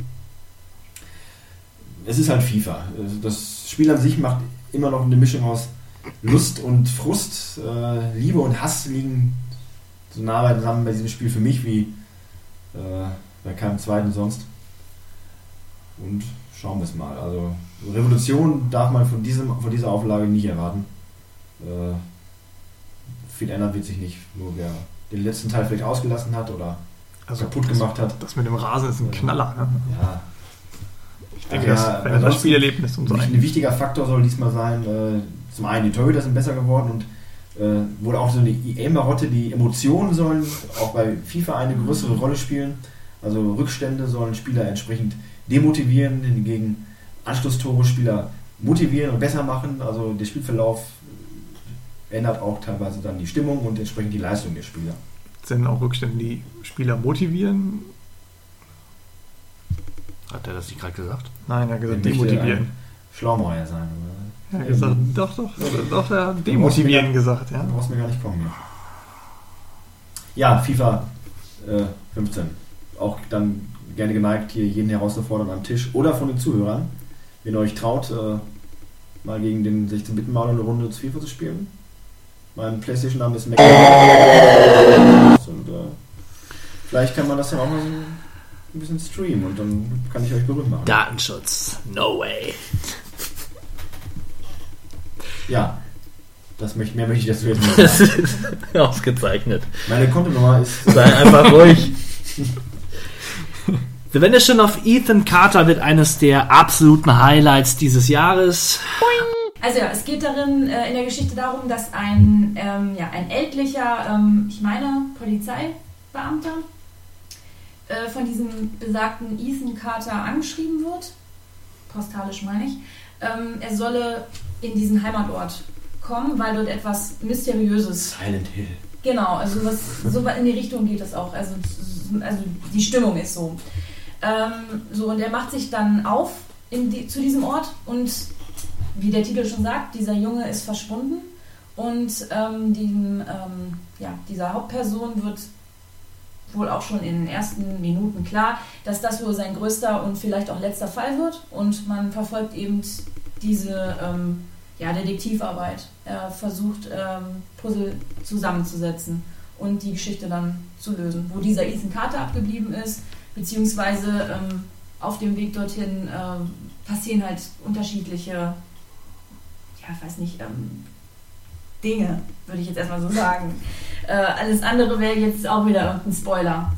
Und es sieht wohl so aus, dass, ähm, also man, ich habe ein Gameplay-Video gesehen, ähm, dass, wie ich eben gerade sagte, also das ist eine Art Puzzle, die sich da zusammensetzen ähm, anhand von ähm, Videosequenzen, die immer mehr vervollständigt werden und ähm, ja, bestimmte ähm, Stücke suchen muss. Also in, in diesem einen Fall war das so, dass er äh, einen Tatort gesehen hat und dann kam eine Zwi- Zwischensequenz ähm, und dabei musste er, ähm, es war ein, ein, es war ein Metallteil, das er suchen musste und das war in der näheren Umgebung. Und er konnte dieser, ähm, er konnte dieser Spur eben folgen oder er wäre der Geschichte eben weiter gefolgt und hätte erstmal was anderes gesucht. Also eine Art, fast schon wie so eine Art Quest.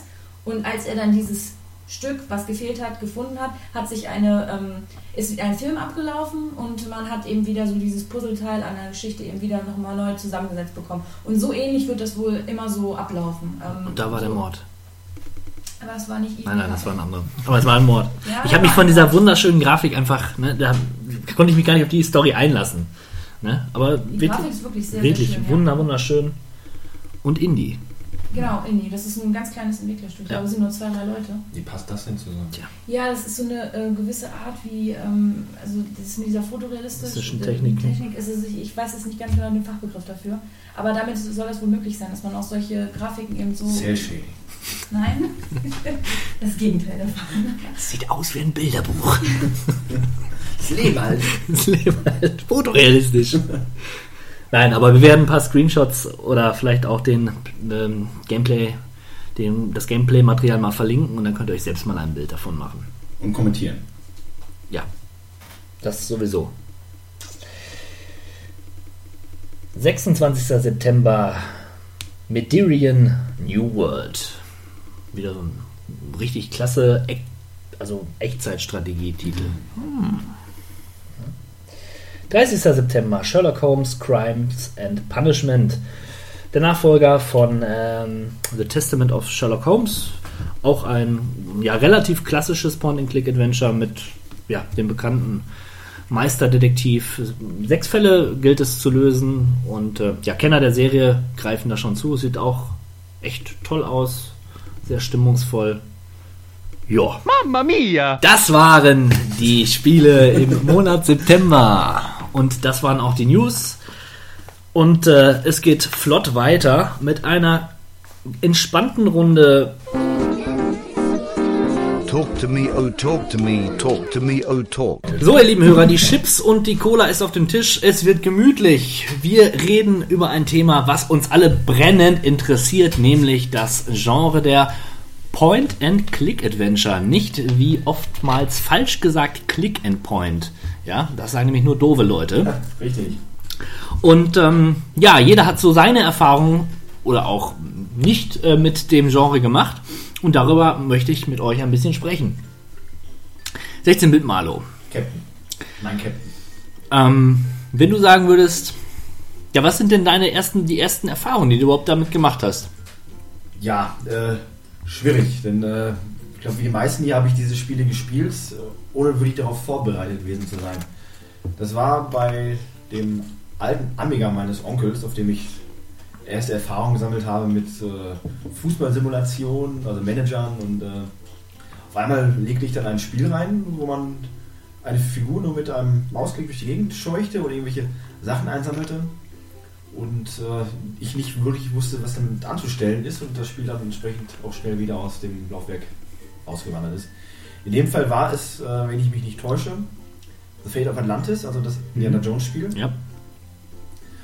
Und dabei ist es erstmal geblieben. Also diese Art der Spiele, die hatten, haben meine älteren Cousins immer gespielt. Äh, sah auch ganz interessant aus, wenn sich da mal was getan hat. Und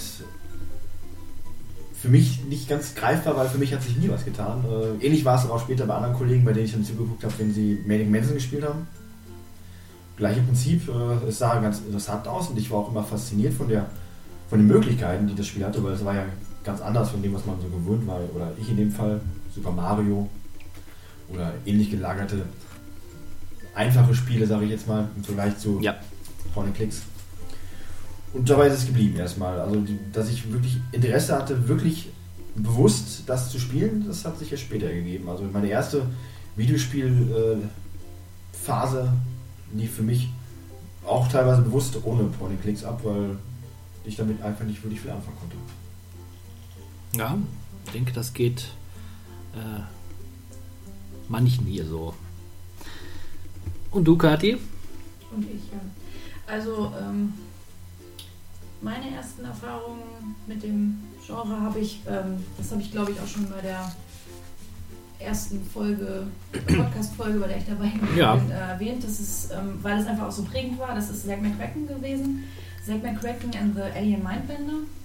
Ähm, das auch aus dem Jahr 88 ähm, stammt. Das habe ich auf meinem eigenen Amiga gespielt und habe zu dem Zeitpunkt aber auch nicht gewusst, was ähm, Point-and-Click-Adventure überhaupt also, sein sollen oder ich, habe ich, ich hab dieses Spiel auch zu dem Zeitpunkt garantiert nicht ähm, bis zu Ende gespielt oder überhaupt erfassen können, was das jetzt alles so beinhaltet. Aber es ist so, ähm, es ist doch so im Hinterkopf geblieben, dass ich dann Jahre später ähm, wieder auf dieses, und dann wusste ich, was es für ein Genre war, gekommen bin. Und ähm, dann hat es sich halt mit Monkey Island fortgesetzt. Also das, äh, aber Zack McCracken ist etwas, was ich einfach nicht vergessen konnte, weil es sich, also doch, es war, es war sowas, sowas anderes als diese, also als irgendwann ein Rennspiel oder sowas. Das ist einfach so, das würde ich jetzt als, Wie das ruhig. ja, der Hock, es tut mir leid. ähm, ja, aber es ist einfach, es ist eine Erfahrung gewesen, die ich eben, ähm, ja, die sich halt festgesetzt hat und die sich bis heute eben fortsetzt mit dem, mit dem Genre Point-and-Click-Adventure. Ja, Doc, äh, da kannst du sicherlich auch was zu sagen und du kannst da bestimmt gut dran anknüpfen. Äh, definitiv. Äh, also das äh, eine Spiel, was ich tatsächlich mal in einer Demo gespielt habe, ist nämlich Monkey Island gewesen. Aber ansonsten, aber ansonsten muss ich echt sagen, ist das leider an mir vorbeigegangen. Ich kann die Faszination da leider nicht greifen und irgendwie ist mir das alles immer ein, ein Tick zu ruhig gewesen. Mhm. Es, äh, Also das Narrativ allein konnte dich nicht fesseln. Ich meine, es gibt ja so viele Geschichten, die da erzählt werden, die doch auch spannend sein können. Und du bist ja auch jemand, der Bücher liest beispielsweise. Äh, richtig, richtig. Aber irgendwie, also ich habe es nur ausprobiert. Ich glaube, ich habe auch mal, war das äh, Deponia oder so, was ich auf so einer Müllwelt, Ja. das habe ich, glaube ich, auch nochmal gesehen. Und ich glaube sogar, das stimmt, das habe ich tatsächlich sogar auch mal bei meinem Aha. Bruder gespielt. Wow, zwei sogar schon. Ähm, aber auch da, äh, ich bin, habe ein bisschen mich in dieser Welt erkundet, aber irgendwie, es hat mich leider niemals gegriffen. Ja, ich kann verstehen, warum Menschen sich dafür interessieren, warum sie es mir gut finden. Aber meins ist leider nicht. Ich denke, damit ich eine Verbindung habe wie ein gewisser 16-Bit mit einer anderen Serie. Ja, ja, ja. Das ist einfach eine Blockade. Man möchte vielleicht, aber man kann einfach nicht. Ja, also ich kann nur für, ich, wenn ich für mich spreche, äh, da kann ich mich eigentlich nur auf euch beide beziehen, ähm, die ihr ja auch ein paar Adventure gespielt habt, die gerade in den 16-Bit mal und diese Andersartigkeit, die mit diesem Genre einherging. Ich habe vorher auch Mario, waren so meine ersten Spieleerlebnisse und dann habe ich für den C64 ein Spiel namens Murder on the Mississippi gesehen. Ähm, der eine oder andere mag es kennen. Es ist so ein, ja, eigentlich so ein klassisches Sherlock Holmes-Ding, auch mit, mit ähm, Ermittler und seinem kleinen Trottel, der da hinterherläuft. Und äh, man muss da so, da muss man auch einen wirklichen Mordfall aufklären auf einem Mississippi-Raddampfer, aber das wusste ich damals eigentlich nicht wirklich, weil ich das nicht verstanden habe. Ich habe nur gesehen, dass man die Figur nicht wie sonst bewegt, also mit dem, äh, in dem Fall war es äh, Joystick-Knüppel, ähm, sondern man musste einen Cursor quasi bewegen und die Figur ging dann so hin. Und äh, ja, das war für mich sehr befremdlich und ich konnte das Spiel auch nicht wirklich weit spielen. Ich habe es dann irgendwann mal nachgeholt und dann kam ich schon ein bisschen weiter. Aber es war, war irgendwie, wusste ich aber, dass es interessant ist. Weil diese Spiele ja auch was übermittelt haben, vermittelt haben, äh, halt dieses, dieses Story-Element, dieses wirkliche Adventure, was sie dann ja auch waren, als äh, kommen wir mal wieder zu Super Mario, was ja nicht gerade die Story hat, die dich mitreißt. Ja, allein, dass es eine Story hat. Also Super Mario, die Story nimmst du als Kind gar nicht wahr. Du weißt vielleicht, dass man die Prinzessin retten muss, aber mir auch nicht. Man wusste nicht mal, warum man in dieser Röhrenwelt ist. Ja, Als, eben. Ist man ein Mensch oder ist man auch so eine Ziemlich Art? bizarr. Ja. Ja. Halt, ne? Und bei, bei solchen Spielen äh, muss man halt auch mal lesen und das habe ich dann damals, ich habe die Texte auch übersprungen. Und wie gesagt, man kam, nicht, kam nicht sehr weit. Ist halt auch teilweise eine Frage der, der Zeit, die man bereit ist investieren.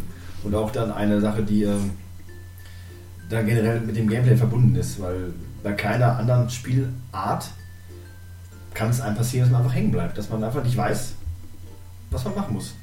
Und äh, gerade, ich sag jetzt mal, diese Oldschool-Adventures wie Monkey Island oder so, ähm, wenn man da hängen geblieben ist, da gab es kein Internet, da gab es keine Gamefacts oder sonst was. Äh, da konntest du vielleicht einen Kumpel fragen, der es gespielt hat und der vielleicht weiterkam, aber wenn nicht, dann ja, was war dann? Dann war ein Rat teuer und dann hast du es entweder in der Ecke liegen lassen oder dich weiter damit beschäftigt. Das stimmt. Und ähm, darum sagen ja auch viele, früher waren Adventure einfach schwieriger. Aber das liegt vielleicht, liegt vielleicht gar nicht daran, dass sie, dass sie wirklich schwieriger waren, sondern wie du gerade sagtest, es gab diese Hilfsmittel, die man heute hat, nicht. Sicherlich gibt es ein paar Komfort-Dinge wie Hotspots, also dass man quasi auf eine Taste drückt und du hast im Raum alle Objekte, mit denen du interagieren kannst. Finde ich übrigens sehr gut. Ja, ich auch. Ich weiß noch, als wir das, als die Katja und ich das erste Mal ein Spiel mit Hotspot-Funktion gespielt haben, da haben wir eigentlich vermieden, diese Taste zu drücken, weil wir mal gesagt haben, das, äh, Das macht man nicht, das ist zu leicht. Aber irgendwo, heute ist es eigentlich das Erste, äh, dass man sagt, so, wo ist die Hotspot-Taste? Also so ändern sich die Zeiten Ich auch. finde auch nicht, dass nur weil man jetzt äh, die Hotspots äh, sichtbar gemacht hat, dass es das, das Ganze viel, viel einfacher macht. Also natürlich, es fällt dann weg, dass man mit der Maus die ganze Zeit drüber äh, geht, über den Bildschirm oder jetzt Genau. um, um dann die jeweilige Szenerie irgendwie abzusuchen, aber das hat ja noch, ist ja noch keine Lösung. Also trotzdem ist es, äh, muss man immer noch äh, suchen, was jetzt gerade der Punkt ist, den man dann anklicken muss und um den es sich jetzt gerade dreht. Also ich finde nicht, dass das jetzt, dass das jetzt eine großartige Vereinfachung ist. Ich finde, also ich, ich finde schon, ich, es gab wirklich Rätsel, beziehungsweise es gab Situationen in alten Adventuren, wo man nicht weiterkam, weil man irgendeinen einen Punkt auf dem Bildschirm übersehen hat, der ein Ja, Schlüssel man sein kann sollte. Dann auch fragen, ob das vielleicht gar nicht mehr unbedingt Teil des Rätsels ist oder eben, dass es das jetzt die Faszination ausmacht, sondern dass es einfach nur nicht so gut programmiert war. Okay. Das ist jetzt, also das würde ich jetzt nicht unbedingt als das Schwierigere ähm, sehen. Also dann, dann hat vielleicht, dann ist vielleicht das Ganze drumherum. Äh, Hardware, Software und das funktioniert noch nicht alles so richtig gut zusammen. Also das dann vielleicht. Also ich meine, Optik. wenn man jetzt Eisenbahn über alle ein paar Teile sieht, da ist es schon sehr mühselig, äh, wie, wie lange überhaupt manchmal, äh, wenn Guybrush von, nach- von links nach rechts geht, bis er dann erstmal lang gegangen ist und man Okay, muss ja. sich wirklich ansehen. Ähm, das ist schon sehr, sehr mühselig und ähm, ich weiß nicht, also ich finde, da sind jetzt Hotspots, die machen es ein bisschen zügiger.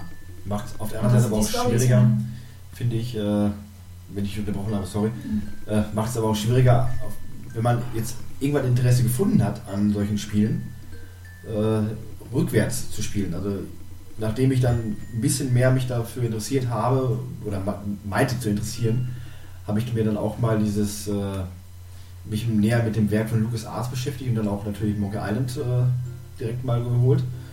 Und aufgrund dieser ganzen fehlenden Komfortfunktion und äh, Casualisierung, sage ich jetzt einfach mal, also äh, der wirklich einfacheren Zugänglichkeit, kam ich nicht zurecht. Also äh, Mhm.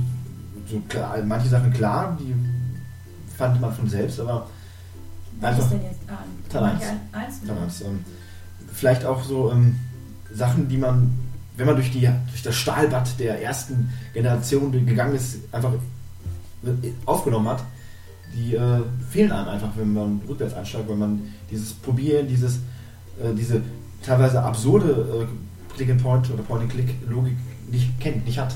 Man betrachtet das Spiel anders äh, von der Herangehensweise und man möchte, dass es so einfach und schnell geht wie andere Spiele, aber das, tut es nicht. Und Ja, es ist auf jeden Fall ein entschleunigendes ähm, Genre, das, das stimmt. Also das, äh, das macht es dir wahrscheinlich auch wirklich so schwer, da so reinzufinden. Durchaus möglich, ja. Ne, ich bin ja eher ein Bekannt der Echtzeitstrategie oder Action, die dann bedeutend schneller sind. Auf der anderen Seite, wenn Dialoge richtig gut geschrieben sind, wenn die Pointen sitzen, wenn es ein lustiges Adventure ist, finde ich, das fesselt einen genauso gut, wie, wie es ein guter Film auch, äh, auch schafft. Und Ein spezielles Spiel, das ich jetzt äh, noch nicht explizit erwähnen möchte, weil es ja später noch in unserer Auflistung der Top-Spiele erscheinen wird, hat es bei mir geschafft. Das hat mich generell erst dazu gebracht, mich näher mit, den, mit dem Genre zu beschäftigen. Und das war genau dieser angesprochene Fall. Einer, eine fantastische, für mich eine fantastische Story, die nicht genau genommen nicht sehr fantastisch ist, aber einfach die Atmosphäre, die so ein Spiel rüberbringen kann durch dieses Format, äh, hat dieses Spiel auf jeden Fall geschafft. Und äh, das ist ein gutes Stichwort eigentlich, dieses Atmosphäre schaffen. Äh, können solche Spiele ganz hervorragend, weil, wie gesagt, teilweise sind es ja interaktive Bücher mit Rätseln, bevor es weitergeht. Und manchmal, wenn die Story eher im Mittelpunkt steht als das Gameplay, dann äh, zieht mich das persönlich mehr mit. Als jetzt aktuelles Beispiel äh, die Telltale-Spiele, äh, wo der Name ja schon fast Programm ist, Telltale, äh, bei denen es ähnlich funktioniert. Da ist der, der Rätsel- und Gameplay-Faktor eigentlich eher minimiert, aber dafür geht diese Story zügig und packend und auch flott voran. Ja. Äh, das sind eher so, ja, die, die Simplifizierung des, des, des, des, des, des Point-and-Clicks.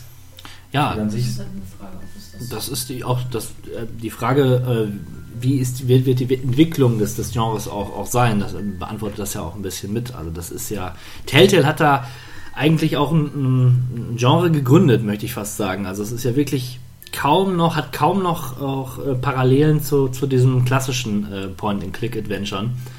Ähm, weil, wie du sagst, es ist ja auf, auf minimalste Rätsel reduziert. Es, Im Grunde gibt es keine Rätsel, wenn man mal ehrlich ist. Es, es führt Quicktime-Events ein, auch ähm, eher untypisch, wenn man Aber mal ich von. mich nie blöd, wenn ich das Spiel spiele, von daher ist Nein, weil die Geschichte intelligent erzählt wird. Also, ne, aber es ist, geht, du Und weil gehst. ich die Rätsel alle lösen kann. Ah, Nicht wie bei anderen Spielen wie Monkey Island, wo man irgendeinen Grog-Schwachsinn auf eine Kette und dann, ach. da Ja, muss ich da muss man, da muss man zu sagen, man muss Monkey Island, die Welt von Monkey Island ein bisschen verstehen, weil die Rätsel äußerst absurd sind. Und wenn du aber einmal verstanden hast, das ist sowieso für, für jedes Point-and-Click-Adventure ähm, ja die oberste Prämisse. Verstehe die Welt und verstehe, wie die Rätsel funktionieren. Und hast du ein, zwei, drei Rätsel gesehen, kommst du vielleicht auch eher drauf, wie funktionieren die vierten, das vierte Rätsel. Also das ist, äh, und bei Monkey Island ist, wie gesagt, das ist wirklich absurd äh, teilweise, die, wie die Rätsel funktionieren. Aber in der Welt macht es halt Sinn. Ja. Ne? Das ist, muss man schon Ich bin sagen. kein Pirat. Ich wäre gerne ein Pirat, aber ich bin kein Pirat. Ich habe gehört, die äh, Rätsel bei äh, Sam Max sollen so absurd gewesen sein, wo schon bei absurden. Ja, mag sein, aber ich mag Sam Max nicht. Die sind mir nicht, nie ans Herz gewachsen. Wie hat sich denn allgemein dieses ganze Genre eigentlich entwickelt? Also ich muss dazu sagen, ich habe es halt eigentlich nur so ein bisschen in der Zeit, wo ich noch aktiv eine Mhm. entsprechende Spielezeitschrift gelesen habe, äh, immer wieder gesehen, dass halt äh, es nach und nach immer weniger wurde eigentlich, Ja. zwischenzeitlich kurz eigentlich vorm Aussterben gewesen ist. Ja. Und dann aber eigentlich immer daran gekrankt hat, dass man, egal welches Spiel rausgekommen ist, eigentlich immer wieder darauf zurückgeführt hat, ähm, ja, aber es ist ja irgendwie nicht wie Monkey Island. Das habe ich so oft gelesen, dass ich am Ende gar nicht mehr durchlesen muss, sondern einfach nur noch auf die Kritik geguckt habe, das Wort gelesen habe und eigentlich weitergeblättert habe. Weil man es egal, man hat jedes Spiel eigentlich immer in die eine dieselbe Richtung reduziert eigentlich wieder. Gab gerade Anfang der 90er eine Flut an unheimlich viel Schrott auch, muss man dabei sagen. Da war das Genre aber noch am Blühen. Und danach, ja, es ist wie du sagst, Monkey Island war halt immer das, Gott, das Gottspiel sozusagen. ja. Ne? Aber es gab, es, es war eigentlich immer da. Aber er ist es, man muss dazu sagen, auch ein deutsches Phänomen. Die Amis und so weiter, auch wenn Lukas Arzt quasi Mitbegründer war des Genres, wie man es heute kennt, ähm, da sind wir Deutschen doch äh, die Leute, die es am liebsten spielen. Die rätseln gerne. Point and Click in Fußballmanager. Das Ja. sind wir Deutschen. Ich glaube aber, dass äh, das Point-and-Click-Genre auch stark von der Indie-Szene und auch von sowas wie Kickstarter profitiert, weil das beides Dinge sind, die nah am Fan sind und die auch entsprechend genau für die Zielgruppe die Spiele heutzutage programmieren, die nicht mehr auf äh, große Publisher oder angewiesen sind, sag ich mal, sondern dass du da wirklich äh, die Spiele so machen kannst, wie du sie, äh, wie die Fans sie wollen und das kommt dann auch entsprechend genau an. Also ich glaube, dass diese Ja. äh, Spiele, diese Ich wollte gerade sagen, in diesem Zuge sei Daedalic, äh, Dedalic Genau. oder wie man es auch immer aussprechen mag, äh, erwähnt, das große deutsche Indie-Studio, die ein Hit-Adventure nach dem anderen produzieren. Dazu gehört unter anderem die Deponia-Reihe, äh, The Whispered World, kommen wir noch zu, und äh, ganz, ganz viele schöne Perlen, die die rausgebracht haben und rausbringen. Ich denke, hier ist es wahrscheinlich auch einfacher ähm, mit auch einem gewissen Budget, Genau. das halt nicht so hoch sein Ja, muss wie ja. bei anderen Spielen, ein wirklich richtig gutes Spiel, Und- auch was trotzdem ziemlich gut aussieht. Genau, und es ist, es ist halt dieses 2D, ne? Es hat diesen Comic-Look in der Regel und der kommt immer beim, beim alten Adventure-Fan, kommt der immer gut an. Back to ja, Basic. es hat ja auch entsprechend was Niedliches. Ja, und es ist sieht natürlich schön, wunderschön gezeichnet auch. Ne? Man kann nicht sagen, dass es jetzt billig ist oder so, weiß Gott nicht. Ja, ja das ist Äh, der Vorteil natürlich zu einer 3D-Optik, wenn man da halt merkt man sofort Schwächen Genau. und äh, entsprechend. Und damit hast du halt eine gewisse Zeitlosigkeit. Ne? Und es gibt auch alte Adventure, wo ich sage, die können heute noch so rauskommen. Wobei wir aber gerade auch beim Thema waren Europa und äh, Deutschland und Rest der Welt. Ich glaube auch sicherlich, dass es teilweise mit der Übersetzung zu tun hat, dass man deutsche Spiele eher schwer übersetzen kann ins Englische, um den, den Wortwitz oder die äh, entsprechende Deutung zu behalten. Umgekehrt genauso. Als Beispiel kann ich jetzt nur nennen Simon the Sorcerer, wo ich immer dachte, das wäre ein deutsches Spiel, was ja nicht stimmt, Mhm. aber äh, wo ich es jetzt neulich mal gespielt habe, konnte ich doch als, äh, ich meine, ich kann Englisch ganz gut, aber als auch nicht äh, perfekt. Aber auch da fiel mir auf, dass viel von dem Humor teilweise eins zu eins übersetzt worden ist und dass es auf Deutsch einfach nicht lustig ist. Ähm, das fand ich ein bisschen überraschend, muss ich sagen. Das habe ich vorher natürlich nicht mitgekriegt, aber in dem Fall war das schon so, dass manche der Übersetzungen halt relativ platt wirken, weil sie so, direkt übernommen worden sind. Ja, und äh, da kann ich auch so einen kleinen Trivia zu, zu geben. Äh, Boris Schneider-Jone und äh, Heinrich Leonard sind hier ein Name? Ja. Die haben früher, es sind äh, ehemalige Chefredakteure oder Redakteure der bekannten Powerplay, des bekannten Powerplay-Magazins. Ich weiß nicht, ob sie auch bei der GameStar Waren mit- zumindest waren sie dabei. Und die haben ganz viele der LucasArts Adventures auch übersetzt und auch sehr hervorragend übersetzt. Also da, ähm, ich glaube, und ich glaube auch, da, um da nochmal zu Bezug drauf zu nehmen, hätten die das nicht so gut übersetzt. Maniac Mansion, ähm, die, die Indie-Teile, meine ich auch, haben sie mitgewirkt. Dann wäre das hier auch nicht so Indiana gut. angekommen. Jones, nicht äh, Indie im Sinne von Indie. Genau, ja. Festhalten. Äh, dann wäre das hier auch nicht so durch die Decke gegangen. Also ich, gebe dir recht, eine Übersetzung, eine gute ist schon die aber halbe gut, das Miete. ist ja bei Filmen und bei Büchern äh, auch der Fall. Ja, aber gerade bei dem Genre des Videospielgenres ist es, ist, ja. Genau. Kann furchtbare Übersetzung hat Final Fantasy nicht davon abgehalten, ein Mega-Hit zu werden in Deutschland. Okay, So eine Übersetzung bei einem Point-and-Click das äh, hatte natürlich spielerische andere, andere Qualitäten, ne? konnte das zumindest damit ausbügeln, zum gewissen Teil. Genau. Ja, kommen wir mal zu unseren Top-Adventures, würde ich sagen. Wir haben ja im Vorfeld, habt ihr ja den Auftrag bekommen, ne? zu sammeln. Habe ich Und- fleißig. Ihr Hörer da draußen, ihr könnt gespannt sein. Ich bin selber gespannt. Ich bin auch gespannt und ich bin gespannt, wie viele Überschneidungen wir dann letzten Endes haben werden. Kathi, möchtest du mal mit deiner Nummer 5 anfangen auf der Liste? Oh, mit meiner Nummer 5. Mhm. Ich finde, wir sollen das Feld von hinten aufrollen. Dann,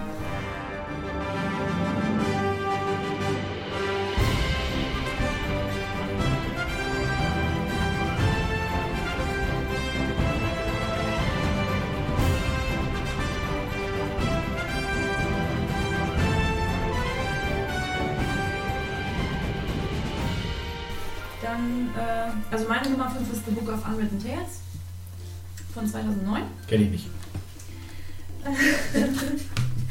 Ähm, Ach, das, das hat ein ähm, cooles Cover. Nein, also das ist das Prequel Das ist das dazu, das Prequel. sind die Vieh-Chroniken. Ähm, ja, genau, The Book of Unwritten Tales, das äh, Originalspiel, hat äh, im Moment noch Ähm, der Texas Pad hat das Genau. noch. Genau. Texas Pad, wenn du das hörst, ich hätte gerne The Book of Unwritten Tales zurück. Wenn ihr es nicht wollt, dass er es zurückgibt, schreibt das in die Kommentare. Mach das ruhig. Also das Spiel ist von äh, 2009. Wie gesagt, es gibt jetzt schon ein Prequel dazu, das heißt die Vieh-Chroniken. Und ähm, The Book of Unwritten Tales 2, das ist jetzt ganz aktuell, das kommt diesen nächsten Monat, ich glaube im Oktober 2014, ähm, raus. Äh, es ist ähm, ja so ein Fantasy-Universum, würde ich sagen. Ähm, auch humoristisch. Also ich so, ich finde, es, ist, es, nimmt das Ganze auch ziemlich stark auf die Schippe. Also man nimmt sich da nicht so ernst. Ähm, die, die Welt oder die, die Geschichte, gerade jetzt aus des ersten Teils, ähm, die handelt von ähm, der Elfe Ivo, dem Gnomen Wilbur und dem Freibeuter Nate, die mehr oder weniger unfreiwillig als, ähm, ja, als die Helden ähm, die Welt vor dem Untergang retten müssen. Und diese Position, dass sie die, ja, die Helden sind, in die sind sie eigentlich mehr oder weniger wirklich hineingeschlittert. Und ähm, auf den ersten Blick äh, passen sie auch nicht unbedingt gut zusammen. Der Was, Klassiker. es ist, ähm, was, was das ziemlich für mich, also wirklich sehr ähm, interessant gemacht hat, ist einmal ähm, ja, der Humor, der dort irgendwie gut transportiert wird mit den super Synchronstimmen. Das, das passt einfach wirklich gut zusammen und dann muss ich auch sagen, dass die, ähm, die Grafik sehr schön ist. Das sind gerenderte Hintergründe und drei, äh, 3D-Charaktere und ähm, das ist einfach liebevoll gemacht und da passt das einfach alles zusammen. Die Geschichte ist wirklich witzig, die Charaktere eben aufgrund der Synchronisation kommen super rüber, der Humor, also es ist, ich finde, rundherum ein tolles, ein tolles Adventure. Ähm, und noch einmal auf den ähm, jetzt, also eigentlich das dritte, der, das dritte Werk in dieser Reihe, aber der zweite Teil der, ähm, des, der, des Buches, äh, des Books of Unwritten Tales. Ähm, da komme jetzt nämlich auf diesen, oder komme ich jetzt auf diesen Kickstarter-Aspekt zu, zu sprechen. Ähm, die haben das Spiel weitestgehend fertig gehabt und haben sich dann aber überlegt, sie könnten, um das Spiel noch etwas umfangreicher gestalten zu können, ähm, eine Kickstarter-Kampagne ähm, ins Leben rufen, um ja, wie gesagt, es umfangreicher zu machen. Im Kickstarter selber haben sie ähm, das so ausgedrückt, dass sie das Genre ähm, Point and Click ausbauen möchten. Also da ist es dann nicht nur so, es soll dann nicht so sein, dass man nur, man läuft ja schon in einer Art Schlauch, also die Geschichte ist vorgegeben. Und in diesem Fall möchten sie ähm, es so machen, dass man noch Nebengeschichten löst. Muss man nicht, kann man, dass es umfangreicher ist. Insofern, ähm, man kann unterschiedliche Entscheidungen treffen. Also es gibt nicht nur diese eine, die dann auf diesen, dieses Ziel hin, äh, hinführt, sondern unterschiedliche Arten zu interagieren mit verschiedenen Charakteren in den einzelnen Szenen. Und aufgrund dieses unterschiedlichen Handelns oder der, ja, des unterschiedlichen Handelns äh, führt das eben nochmal zu ganz anderen Geschichten. Und ich könnte mir gut vorstellen, dass das äh, nochmal eine ganz andere Art werden könnte und das vielleicht auch äh, ja, für zukünftige Point-and-Click-Adventure wegweisend ist. Und deswegen, ich bin sehr, sehr ähm, gespannt auf dieses neue Spiel. Ich glaube, das, das könnte was werden. Du hast ja noch gesagt, dass zumindest der erste Teil unglaublich lange ist. Lang ist für so ein äh, Point-and-Click-Adventure. Ich glaube, 15 Stunden oder so. Das ist schon mhm. eine Hausnummer. In der Regel gehen die so 8, 8 bis 10 Stunden. Ja, Krass. Finde ich krass. Ja, finde ich krass. Wollen wir schon zu der Hock gehen?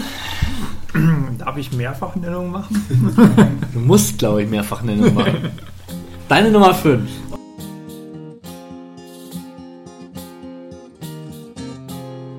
Du alte Memme, denkst du hast Probleme, nur weil etwas Abwasch die Spüle verstopft. Spar das Gezeter, Gedenke der Väter, sie hausten in Armut umgeben von Schrott. Doch wo alles verloren Oh, meine Nummer 5. Ähm, Ist dann gleichzeitig.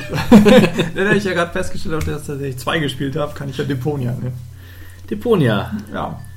ja. Schön. Jan? Was? Äh, 16-Bit-Malung? Ja, weiter. Eins, zwei, drei Worte zu Deponia. Achso, es ist eine tolle Müllwelt und ich wäre gerne mal nach oben gekommen, aber das war schon schon gescheitert. Traurig. ja, Deponia. Auch die Delek. Eigentlich ein Eine ganz. Trilogie. Also Trilo- ich nehme an, du hast den ersten Teil vermutlich gespielt. Aller Wahrscheinlichkeit. Man spielt Rufus einen, ja, einen, einen tollpatschigen, egoistischen, ähm, ja, fällt, fällt euch noch ein Adjektiv für ihn ein? Er ist eigentlich ein Arschloch. Man kann es nicht anders sagen. Er ist wirklich so ich-bezogen und er möchte äh, Deponia, den Müllplanet, verlassen Mit und einer nach. Rakete, oder? Mit einer, er baut ständig Raketen oder sowas Ah. und möchte auch nach Elysium. ähm, die Welt der Reichen und Schönen sozusagen. Und das ist eigentlich so das Kernthema des Spiels. Er möchte nach Elysium und ja, wie du gerade sagtest, es ist eine Trilogie.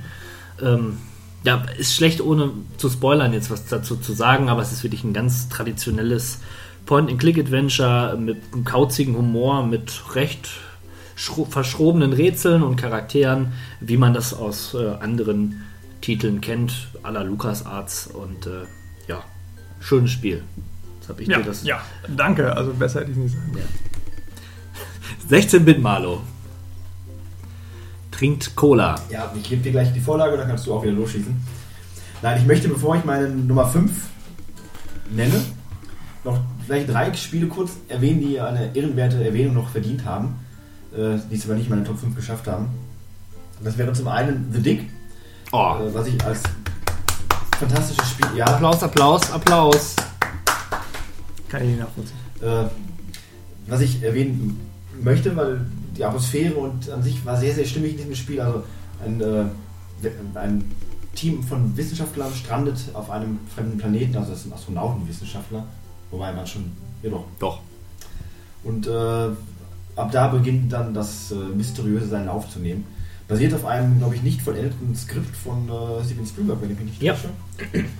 Äh, ist nicht höher in der Liste, wobei es alle Zutaten besitzt, die für mich ein gutes Click and Point, Point and Click ausmachen. Einfach aus dem Grund, ich habe es nicht durchgespielt.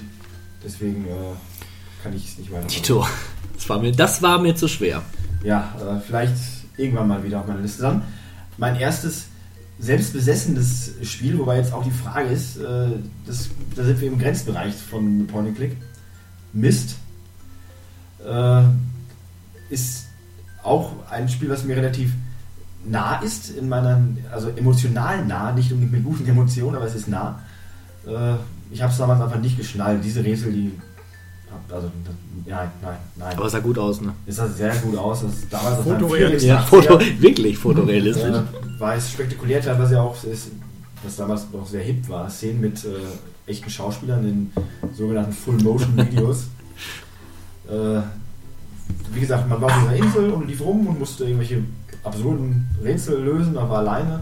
Also Mist trifft es gut, äh, weil das war alles ein Mysterium und das war für mich zu hoch, aber prägend, weil das hat auch eine gewisse Atmosphäre vermittelt, auch ohne das wirklich irgendwie spielen zu können.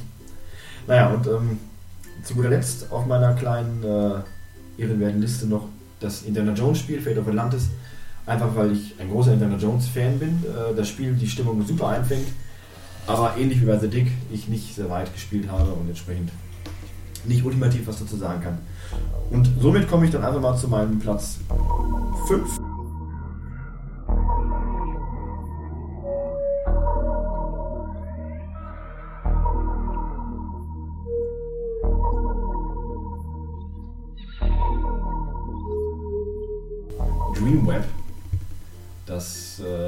Point-and-Click in einer dystopischen äh, Zukunftswelt aller Blade Runner, also Steampunk. Und man muss, äh, ja, was man genau machen muss. Man hört sich am besten nochmal den Podcast Genau. an, den, äh, dem ich das erwähnt habe. Es ist vom Look her spektakulär. Es ist eine Art, auch eine Art Detektivgeschichte im weitesten Sinne, aber auch auf einem ätherischen Level, denn äh, dieses Dreamweb, das Spiel heißt nicht umsonst so, ähm, also wie gesagt, Look und Stimmung dieses Spiels machen einiges wett. Wenn man auch nur ein bisschen auf solche Sachen steht, wie den Blade Runner, äh, dann ist das Spiel sicherlich sehr interessant. Es in- erinnert einen auch ein wenig an diese Shadowrunner-Welt. Also äh, auch ein sehr intensives Spiel, kurz, es ist äh, relativ kurz, dafür sind damalige Zeit auch äh, sehr drastische äh, Gewalt- und Sexszenen, was damals ja noch nicht so äh, oft zu sehen war. Grafisch äh, ungefähr vergleichbar mit den ersten GTA-Spielen. Tatsächlich sieht es von, man sieht es in der Draufsicht, Mhm. Raum für Raum. Und äh, ja gut, das lässt natürlich die äh, Gewalt- und Sexszenen ein wenig relativieren. Ja, ich habe gerade Bilder im Kopf. Man sieht, äh, ja, man sollte das spielen, um das zu, äh, zu erfahren. Ich möchte nichts spoilern.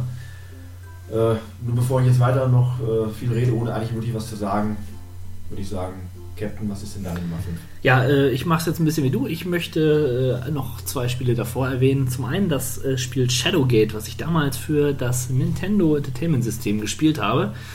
Und was äh, jetzt quasi Zeit, also jetzt gerade in diesem Augenblick, glaube ich, äh, ein Jetzt. Remake. Jetzt, jetzt, jetzt, jetzt, jetzt, Moment, warte, jetzt. jetzt. Wird jetzt gerade geremaked. Ja.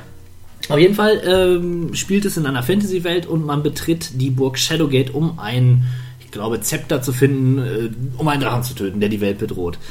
Ja, klingt nicht besonders originell. Ähm, Klasse. ja, ne, ist Ich finde das auch super. aber ja, war damals toll und ist es heute auch noch, weil es darum geht, möglichst äh, interessante Tode zu sterben. Beziehungsweise nein, das Spiel verlangt es nicht, aber man stirbt ständig. Es ist sauschwer. Es gibt verschiedene Lösungswege schon damals und äh, das war schon revolutionär. Ähm, es hat sogar noch so einen Stressfaktor, in dem es, man hat so Fackeln nebeneinander und wenn die ausgehen, ist man tot. Da kann man nichts machen. Man muss immer neue Fackeln suchen, um wieder äh, leben zu können. Das war, klingt furchtbar, ich weiß, in der Erzählung, aber hat super viel Spaß gemacht, vor allen Dingen, weil die Tode so, in, so interessant inszeniert wurden. Ich habe dieses Spiel tatsächlich äh, auch auf seine Empfehlung hin mir zugelegt fürs NES. Aha. Und äh, ich habe das nicht gespielt, weil mir das zu schwer war. Ja, es ist nicht einfach und ich bin auch nicht weit gekommen, aber ich habe es immer wieder gespielt. Warum, weiß ich eigentlich auch nicht, wegen den Das Toten Remake sieht wahrscheinlich. relativ flott aus und man hat die tolle Möglichkeit, einen Retro-Look einzustellen, während man es spielt. Und äh, das ist einfach nur die normale Grafik, aber ein bisschen verpixelter. Ist aber nett, dass sie an sowas denken. Genau. Äh, also tatsächlich, ja, wenn man Fan der des Originaltitels ist, ist glaube ich, das Remake auch durchaus für Man eingedacht. muss dazu sagen, es, es spielt sich von Bild zu Bild ab. Also du siehst immer etwas, kannst dann auf dem Bild klicken, kannst Verben anklicken und die damit kombinieren. Also wirklich relativ primitiv. Ein ähnlich, ein bisschen wie beim Mist. Ja, nur doch noch flotter als Myst. Ja, Gott sei Dank. Das ist übrigens schon das zweite Remake. Das erste Remake war, hat sich in verschiedenen Windows-Fenstern abgespielt. Das sah so schrecklich aus. Also das, das Bild auf der einen Seite, da ist da drunter wirklich noch ein Fenster und du kannst die Fenster auch verschieben auf deinem Desktop. Also Das, ist, das wiederum klingt ja faszinierend. ja, Schade, dass ich das nicht gespielt habe. Auf jeden Fall Shadowgate ein interessanter Titel und hat auch eine relativ große Fanbase. Kann man so sagen. Hier schon mal äh, eins, einer von vier. Das ist schon äh, nicht übel für den Schnitt. Vertu dich nicht. Jeder vierte Gamer steht auf Shadowgate. Und da möchte ich noch ein Spiel erwähnen, ähm, das heißt, das Telekommando kommt zurück. Wir hatten damals in der Schule 486er, das war übrigens meine, mein einziger Berührungspunkt mit dem 486er System. Und da gab es ein Spiel, was äh, für Werbezwecke gemacht wurde, also beworben von der Telekom. Und meine Internet-Recherchen haben nur einen Titel ergeben, der da lautet, das Telekommando kommt zurück. Ist ein furchtbares Spiel mit einer total blöden Geschichte, die ich auch schon wieder vergessen habe. Hätte ich sie mir mal aufgeschrieben. Und ist wirklich stellvertretend für diese ganzen beschissenen Adventure, die äh, in den 90er Jahren rausgekommen sind. Man kann es sich im Übrigen noch downloaden, kostenlos. Also wenn ihr mal Lust habt auf ein trashiges Spiel, dann bitteschön. Schrott. war Das nur Telekommando- Schleichwerbung, um diesen Das- Podcast zu finanzieren, oder? Wir waren. Bitte was? Unmöglich. Du weißt viel.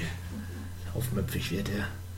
Ja, das war das. Und nun kommen wir zu meiner Nummer 5.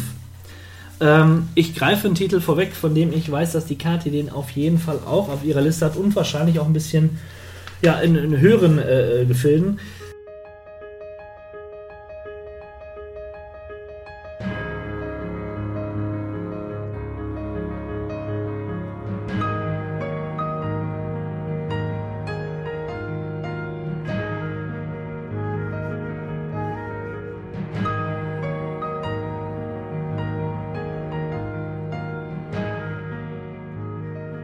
The Whispered World von Dedelic. Enttäuscht. Oha, oha. Ja, vielleicht möchtest du da sogar jetzt gerade mal was zu sagen. Oh, ich muss auch reagieren. Ja. Oh, oh.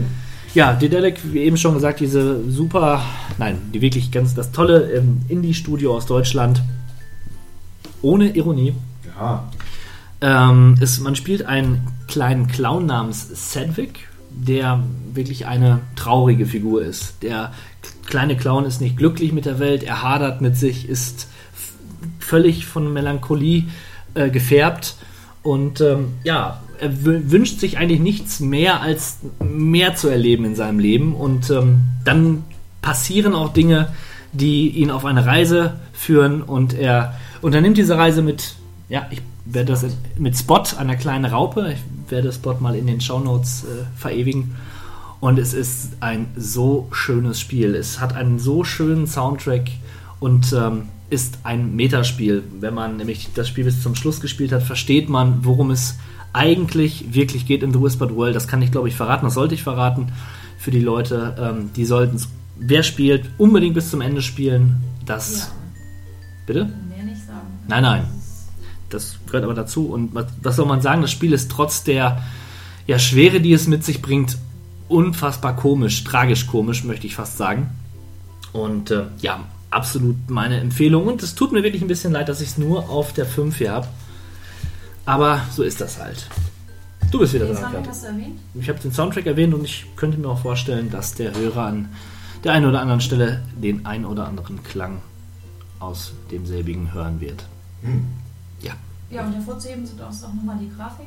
Also, ähm, das ist ähm, zwar zweidimensional aufgebaut, aber da ist doch so ein Tiefeneffekt drin, da ähm, das, ähm, ich habe mal nachgesehen, ein Bild kann dabei bis zu 20 Ebenen ähm, beinhalten. Also ähnlich wie man das vom Photoshop kennt, dass man unterschiedliche Ebenen, das geht dann eben so in die Tiefe. Und ich finde, das ist so, so ein Beispiel dafür, dass eben Adventure auch, also dass da auch ähm, eine gewisse Grafik und nicht jetzt auf einem Next-Gen-Level, aber doch, ähm, doch eben, äh, also wenn man es jetzt hier eben auf dem Foto auch erkennen kann, das, das, ähm, das unterstreicht einfach auch nochmal die, die Stimmung und das, ähm, Also da war einfach alles rund. Ja. Und wenn ähm, die Musik eingesetzt hat, also wenn man, wenn man das Spiel wieder neu gestartet hat ähm, und die Musik hat eingesetzt, da war man eigentlich sofort wieder ähm, im Spiel. Und ich finde, also für, also für mich war das ein totaler Augenöffner. Das war. Also dieses Spiel hat mich echt dermaßen beeindruckt, dass, ähm, dass ich eigentlich traurig war, als es wirklich zu Ende war. Also das, ähm, doch, also das ist ein wirklich sehr zu empfehlendes Spiel. Und das, ich finde es sehr schade, dass es irgendwie untergegangen ist. Also nicht Ist es so das? ganz. Naja, also äh, ich habe festgestellt, ähm, das ging, da ging das darum, dass man sich ein neues Adventure holt und ähm, da hat dann The Book of Unwritten Tales zunächst mal gewonnen, weil man, ähm, weil, als man sich ähm, die ähm, Trailer dazu angesehen hat, war das ansprechender.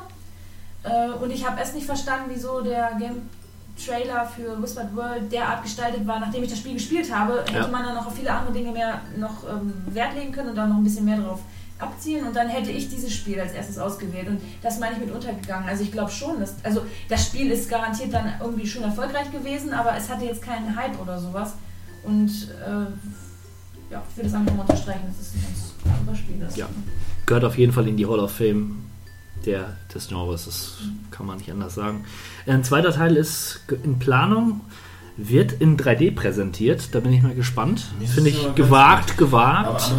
Und hat auch eine ganz andere Thematik. Es spielt irgendwie im Zweiten Weltkrieg und ja, ein Geschwisterpaar. Ja, man weiß noch nicht so viel, aber bin mal gespannt.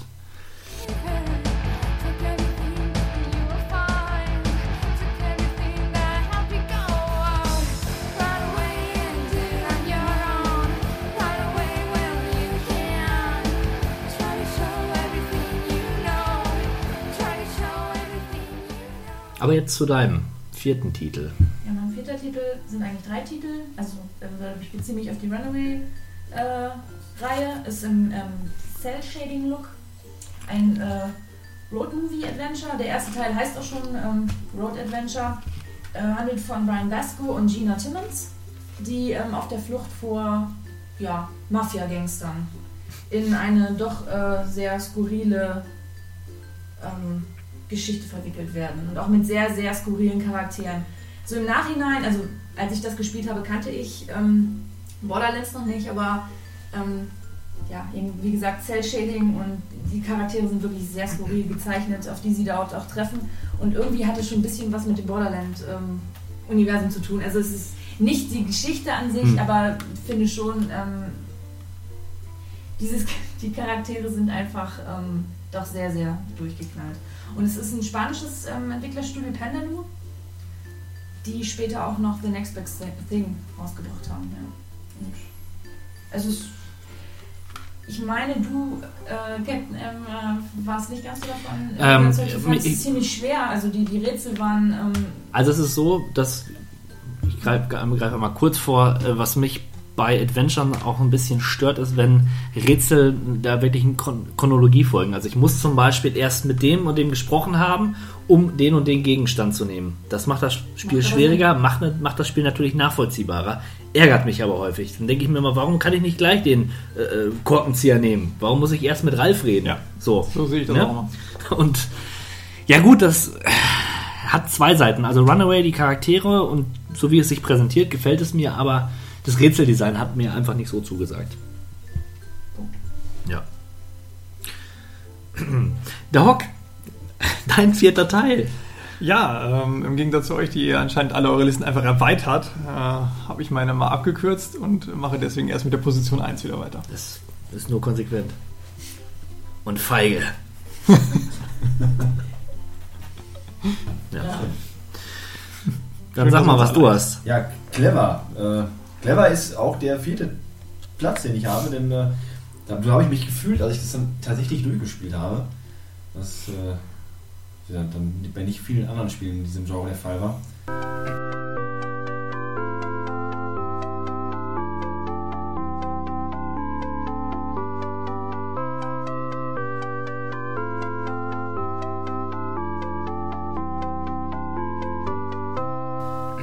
Simon the Sorcerer, Teil 1. Oh, Das äh, hatte ich damals auch für meinen ersten Computer, Computer. Und da war mir das damals zu schwer.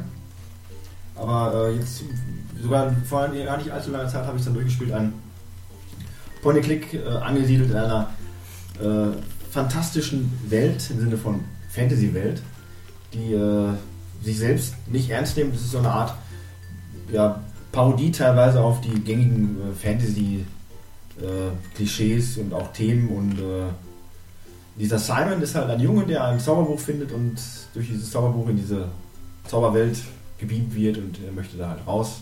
Kurze Zwischenfrage: Ist Simon im ersten Teil auch schon so ein, so ein Arsch? Natürlich. Gut. Äh, der Charakter wird natürlich ausgebaut, aber im Endeffekt schon.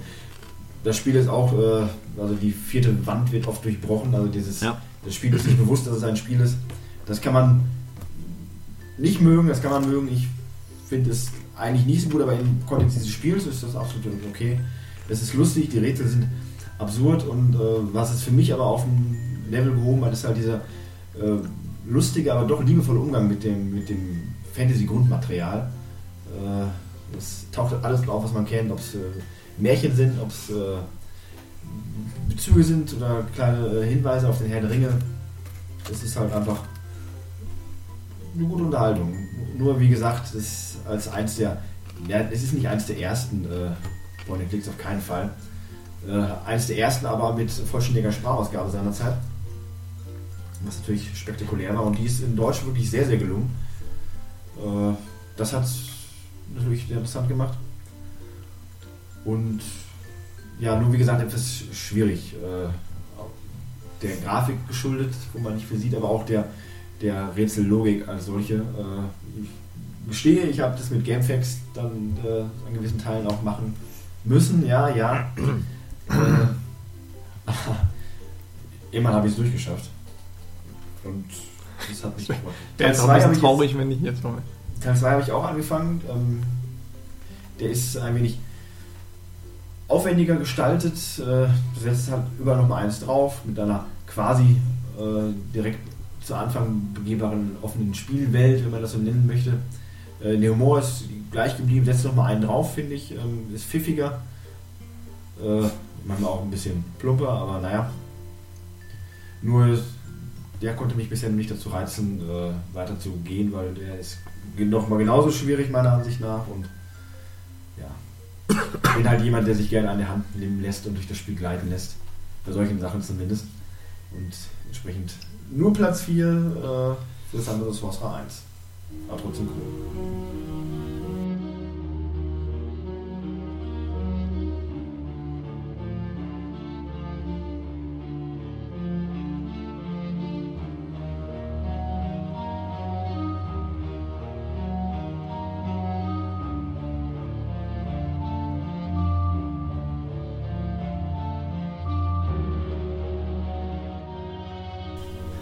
Mein Platz 4 ist ähm, ja endlich mal ein etwas ernst oder nicht nur etwas, ein, ein ziemlich ernstes Adventure, wenn man das so möchte. Ein Horror-Adventure namens Black Mirror 2. Ja, Kathi hat es auch auf ihrer Liste stehen. Ähm, ja, Black Mirror 2, logisch der Nachfolger von Black Mirror 1. Oh. Auch äh, relativ, ja, Black Mirror 1 war, hatte er ein klassisches Setting im alten England, äh, ja, Mittelalter möchte ich jetzt nicht sagen, aber ja, auf jeden Fall nicht Gegenwart. Der zweite Teil setzt in der Gegenwart an, hat erstmal nicht wirklich was mit dem ersten Teil zu tun, das ergibt sich dann im Laufe der Geschichte. Man spielt einen jungen Studenten namens Darren Michaels und ähm, der geht, kommt in seinen Semesterferien nach Willow Creek und äh, Willow Creek suggeriert natürlich schon ein gewisses, ja, äh, Gruselgefühl, äh, finde ich. Ja, Willow doch, doch. Creek ja. hat, hat was. Und ähm, ja, er jobbt da so ein bisschen und lernt dann auch die hübsche An Angelina kennen und Angelina. Angelina und äh, ja, irgendwann wird Angelina be- bedroht und es entfachen sich ähm, ja komische Ereignisse, die dazu führen, dass Angelina äh, in Gefahr gerät, so meint man am Anfang. Und ähm, es hat auf jeden Fall mit einem Fluch was zu tun, dem Fluch der Gordons, ähm, den Darren Michaels allen Anschein nach äh, verfallen ist, was dazu führt, dass nacheinander Leute ermordet werden.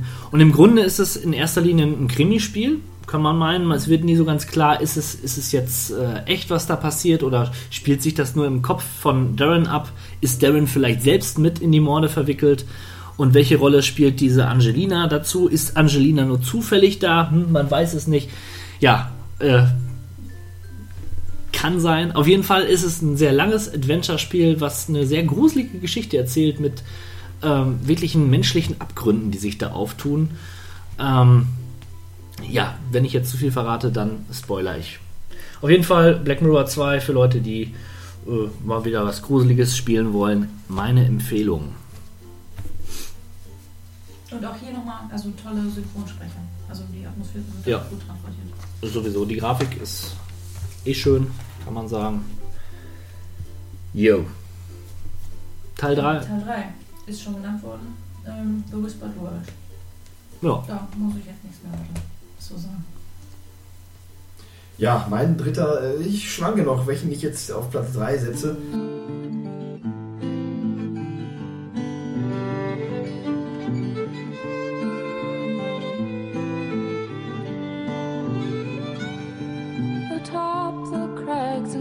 cliffs, the air is thin. So we'll find a mountain path on down the hill. Äh, aber ich bin mir dann doch recht sicher, dass ich äh, The Walking Dead nehme, denn äh, Okay. es ist in einer Art ein großartiges Spiel. Äh, ich würde sogar sagen, es ist neben The Last of Us mein Spiel des Jahres 2013 gewesen. Äh, es ist einfach fantastisch. Also, was, was soll man noch dazu sagen? Es ist eine, ein Spiel, was einen durch die erzählerische Wucht und die emotionale Tiefe der Entscheidungen, die man trifft und auch der Person, mit der man interagiert, mitreißt. Ähm, das hatte ich selten. Und äh, wer es noch nicht gespielt hat, wer sich auch nur ein, ein wenig für äh, die Thematik des, des, äh, der Zombie-Apokalypse, aber auch äh, für zwischenmenschliche Dramen, klingt ein wenig hochgestochen jetzt und ich mache vielleicht auch ein bisschen. äh, Nein, aber du hast vollkommen recht. Okay, gut, dann äh, mache ich es nicht. Aber wer sich auch nur in gewisser Weise für solche Sachen interessiert, der ist bei The Walking Dead auch so richtig aufgehoben, bei Episode oder Season 1. Season 2 läuft ja gerade oder ist inzwischen auch zu haben. Äh, Habe ich selber noch nicht gespielt. Da kommen wir noch zu. Äh, okay. Was soll man noch sagen? Also man hat durch die verschiedenen Gesprächsoptionen und äh, Handlungsoptionen im Laufe des Spiels die Möglichkeit, die Geschichte nochmal zu verändern.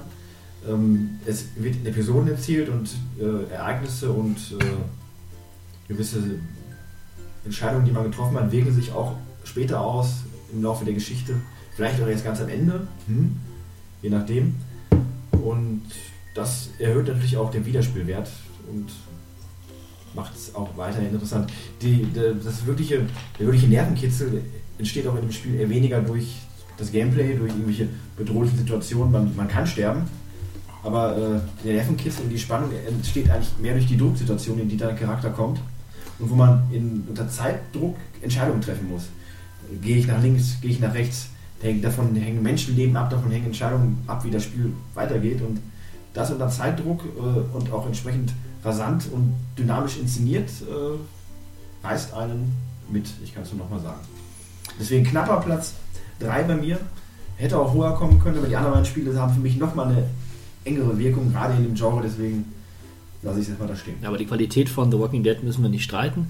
Wohl aber über die Genrebezeichnung könnte man streiten. Ähm, also wenn Leute ein klassisches Point-and-Click suchen, sind sie da nicht gut beraten, würde ich sagen. Ansonsten gutes Spiel. Ja, für so ein, für so ein UB in diesem Genre ist das, äh, ist das schon absolut. Ja, okay. Das, das, das kann, ich, äh, kann ich bestätigen, ja. So wie Duplo für Leute, die eigentlich lieber mit Lego spielen. Die es nicht können, weil es zu klein ist. Jetzt wird's Hardcore. Meine Nummer 3 ist ein wunderbares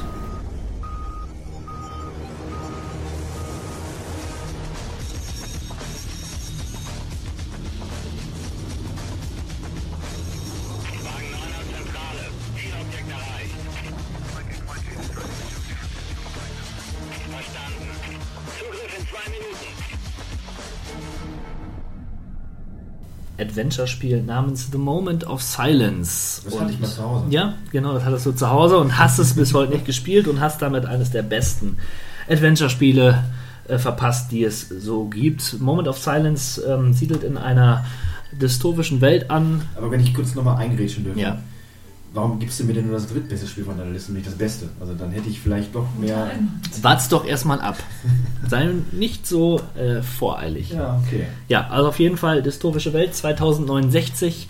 Wir spielen einen äh, Charakter namens Peter Wright, äh, Kommunikationsdesigner, der vor ja, gar nicht so langer Zeit seinen Sohn und äh, seine Frau oder Tochter ist ja nein, Sohn und Frau bei einem Flugzeugabsturz verloren haben.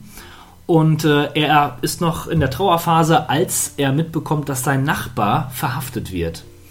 Und äh, beziehungsweise von einem ja, Sondereinsatzkommando abgeführt wird. Und er hakt da so ein bisschen nach und darüber ähm, entspinnt sich so eine Verschwörungsgeschichte, die unmittelbar mit seiner Geschichte auch zu tun hat. Das kommt relativ schnell raus. Und ähm, ja, es ist ein unfassbar intelligentes Spiel, hat vielleicht aus der heutigen Sicht heraus nicht mehr die beste Grafik, aber hat eine hervorragende deutsche Synchronisation. Der ähm, Peter Wright wird von dem Synchronsprecher gesprochen, der auch Bruce Willis spricht. Das ist natürlich schon mal geil. Also die Stimme ist einfach klasse. Und die Dialoge sind super. Das Spiel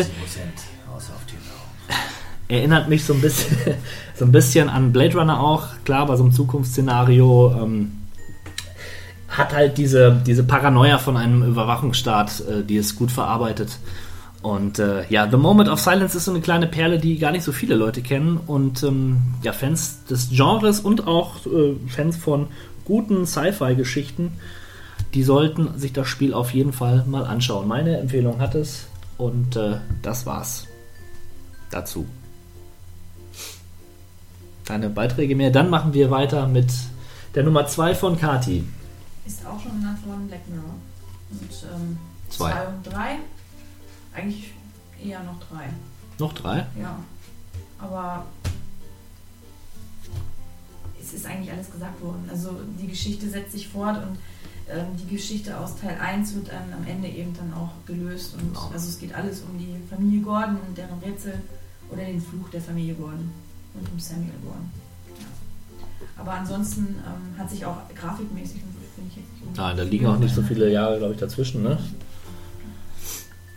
Und, ähm, ach so, genau, was ich gesagt habe wegen der tollen Synchronstimmen. Derjenige, der Johnny Depp ähm, synchronisiert. Wie war der Name? David Nathan. Genau, der spricht ähm, dort. Oh. Und das ist ähm, Metier. feine Sache. Ja, Ja. feine Sache.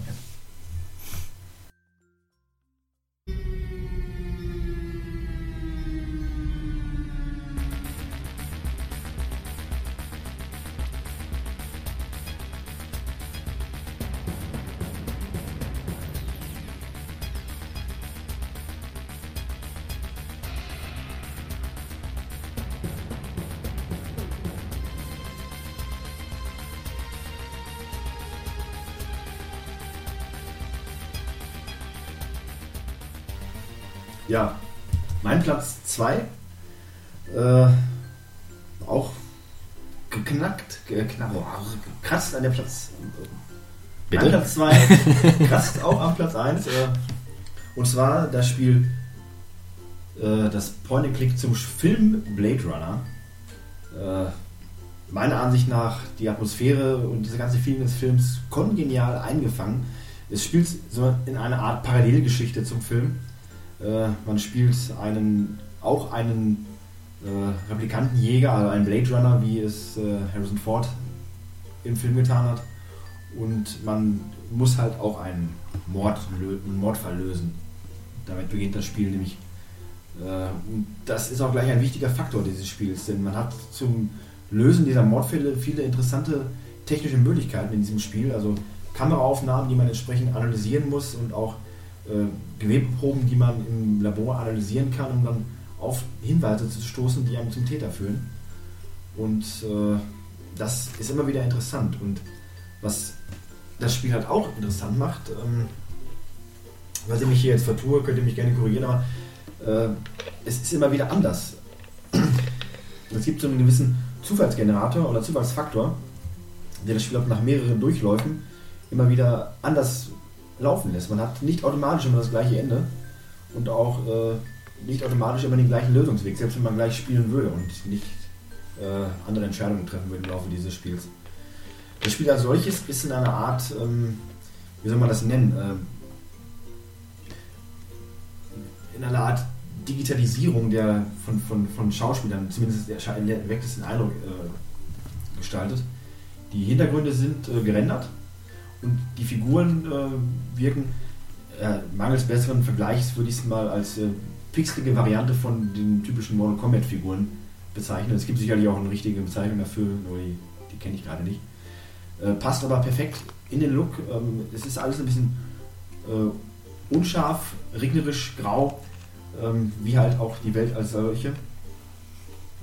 Des Weiteren werden halt viele bekannte Orte des Films bereist, ob es jetzt das äh, Hauptquartier der Tyro Corporation ist oder äh, die, äh, die Seitenstraßen, in denen die Organe gezüchtet werden. Also wer den Film kennt, wird dieses Spiel lieben. Und ansonsten ist es ein klassisches Point-and-Click mit auch einer kleinen äh, Prise mehr auf, äh, auf Action gelegt und man kann auch an mehreren Stellen sterben. Man hat auch eine, ein Fadenkreuz, mit dem man seine Pistole einsetzen kann.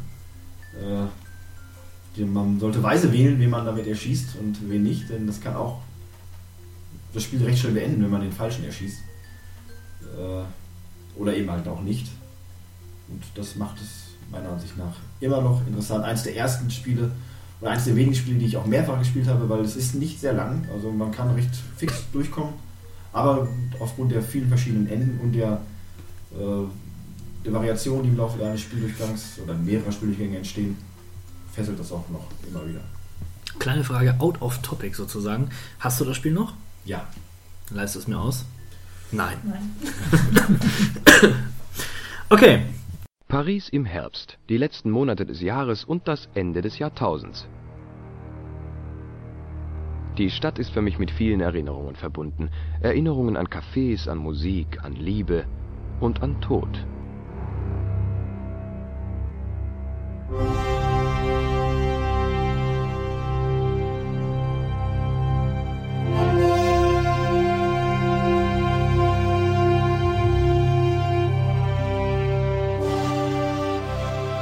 Meine Nummer zwei äh, ist ein bekanntes Gesicht oder jetzt wieder bekanntes Gesicht, nämlich George Stobbart aus Baphomets Fluch 1. Ich kann mich nicht entscheiden. 1 und oder 2. wenn ich sage, wenn ich mich für einen Teil vielleicht jetzt entscheiden müsste, würde ich den ersten nehmen, weil ich den Anfang so schön finde. George Stobbart, wie ich äh, schon mal gesagt habe in diesem Podcast, seines Zeichens Archäologe, reist nichtsahnd nach Paris, äh, trinkt dort seinen Cappuccino oder was weiß ich vor einem Café. Plötzlich Sojalatte. Sojalatte. Plötzlich explodiert das Café und George Stobbart ist mittendrin in einem rasanten äh, Fall. Ja, es geht um Templer. Man muss dazu sagen, George Stobbart ist eine wirklich witzige Figur, ähnlich wie Guybrush Threepwood. Äh, ein, ähm, ein charmanter Amerikaner, der. Aber kein Blödel. Aber kein Blödel, ja, stimmt. Kein, ja, ist nicht so blödel. Blöd, ist keine so blödelige Figur. Nicht so wie wir so. So wie Blödel wir. halt. Nein, aber er ist schon, schon kauzig und er ist vor allen Dingen, ja, pfiffig, möchte ich sagen. Er gibt sich nicht, äh, nicht gerade selten als äh, irgendjemand aus, Arzt oder ich glaube Mechaniker oder sowas. Das ist humorvoll verpackt, die Rätsel sind klasse, das, die Geschichte ist spannend. Ähm, ja, was soll man dazu sagen? Grafik, ein Traum. Ähm, heute auch noch, es gibt davon eine remasterte Version, die ich auch hier irgendwo rumfliegen habe den Director's Cut sozusagen. Da sind ein paar Zusatzszenen dabei, genau, nein, sind ein paar Zusatzszenen dabei. Und äh, was mir da nicht so gut gefallen hat, die haben so Minigames da reingepackt, die mich so ein bisschen aus dem Spiel gerissen haben. Ich weiß, die, die Karte, die mag das ja ganz gern, wenn da so Mini-Puzzles drin sind, äh, aber meins ist es nicht, aber das stört jetzt nicht wirklich. Man kann sie sogar, kann man sie wegklicken? Ich weiß es nicht. So schwer sind sie aber auch nicht. Ja, ähm, eine tolle Reihe. Jetzt gerade wieder Teil 4, na, es war auch in Episoden, nee Quatsch, Teil 5. Es war auch in Episodenformat aufgeteilt, in äh, Teil 1 und Teil 2. Äh, ist jetzt aber komplett und man kann Teil 5 spielen. Habe ich aber noch nicht. Haben wir schon mal drüber geredet, meine ich. Der Sündenfall heißt das und sieht genauso aus wie ja, ein, Teil 1 und 2. Ja, haben wir. Ja, haben wir schon mal, ne? Ja. Gut. Schön. Ja. Mehr gibt es dazu nicht zu sagen. Besser ist das. Obwohl, ich komme doch nochmal dazu. Aber dazu später mehr. Ja, das glaube ich auch. Nummer 1. So, ihr Leute. Da kommt als äh, zum Schluss dran, ne? Ja, da bin ich echt gespannt. Hoho. Kathi, fang mal an.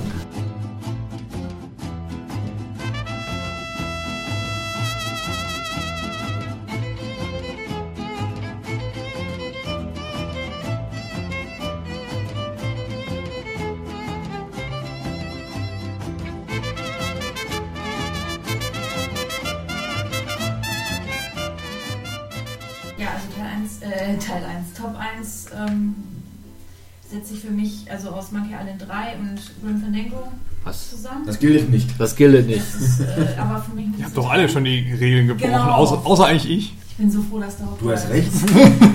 ähm, also Monkey Island 3 muss ich nicht viel zu sagen. Die Reihe super. Ähm, als es zu Ende war, als ich zu Ende gespielt habe, wollte ich unbedingt irgendwie was, was in diese Richtung weitergeht. Und nicht die vorderen Teile. Und da sagte man mir, dass ähm, es ein Spiel namens Grim Fandango geben würde, das auch von LucasArts ist. Und dass, ähm, ja, wenn ich Monkey Island mag, würde ich das auch mögen. Ich habe das Spiel gekauft, habe es angefangen und war erst ein bisschen überrascht, weil es eben nicht ähm, das Point-and-Click mit der Maus, sondern Tastatur ähm, war. Und es war auch erst ein bisschen ähm, schwierig, sich reinzufinden. Die Geschichte hat mich aber überzeugt. Es ist so ein bisschen Film Noir und ähm, mexikanischen Dias de la Muerte ähm, beeinflusst. Nicht nur ein bisschen, sondern es ist eigentlich davon beeinflusst. Ähm, es geht um Manny Calvera, der im ähm, DOD, dem Department of Death oder im Deutschen der Dienststelle organisierter Diplomsensor arbeitet und dort ähm, den neu angekommenen Seelen ähm, im Reich der Toten Tickets für ihre Reise zur neunten Unterwelt, das ist die ewige, ihre ewige letzte Ruhestätte ist, ähm, verkaufen sollen. Und er selber kann dort erst hinkommen, wenn er möglichst viele Tickets und gute Tickets verkauft hat. Das stellt sich aber für ihn ein bisschen schwierig dar, weil er eigentlich immer schlechte Kunden bekommt. Ähm, und er möchte das ändern und manipuliert ein bisschen in den, ähm, in den Akten und sucht sich jetzt eine, äh, ja, eine Dame heraus, die eigentlich ja, in der normalen, also als sie noch gelebt hat, eigentlich wirklich ein Engel auf Erden gewesen ist.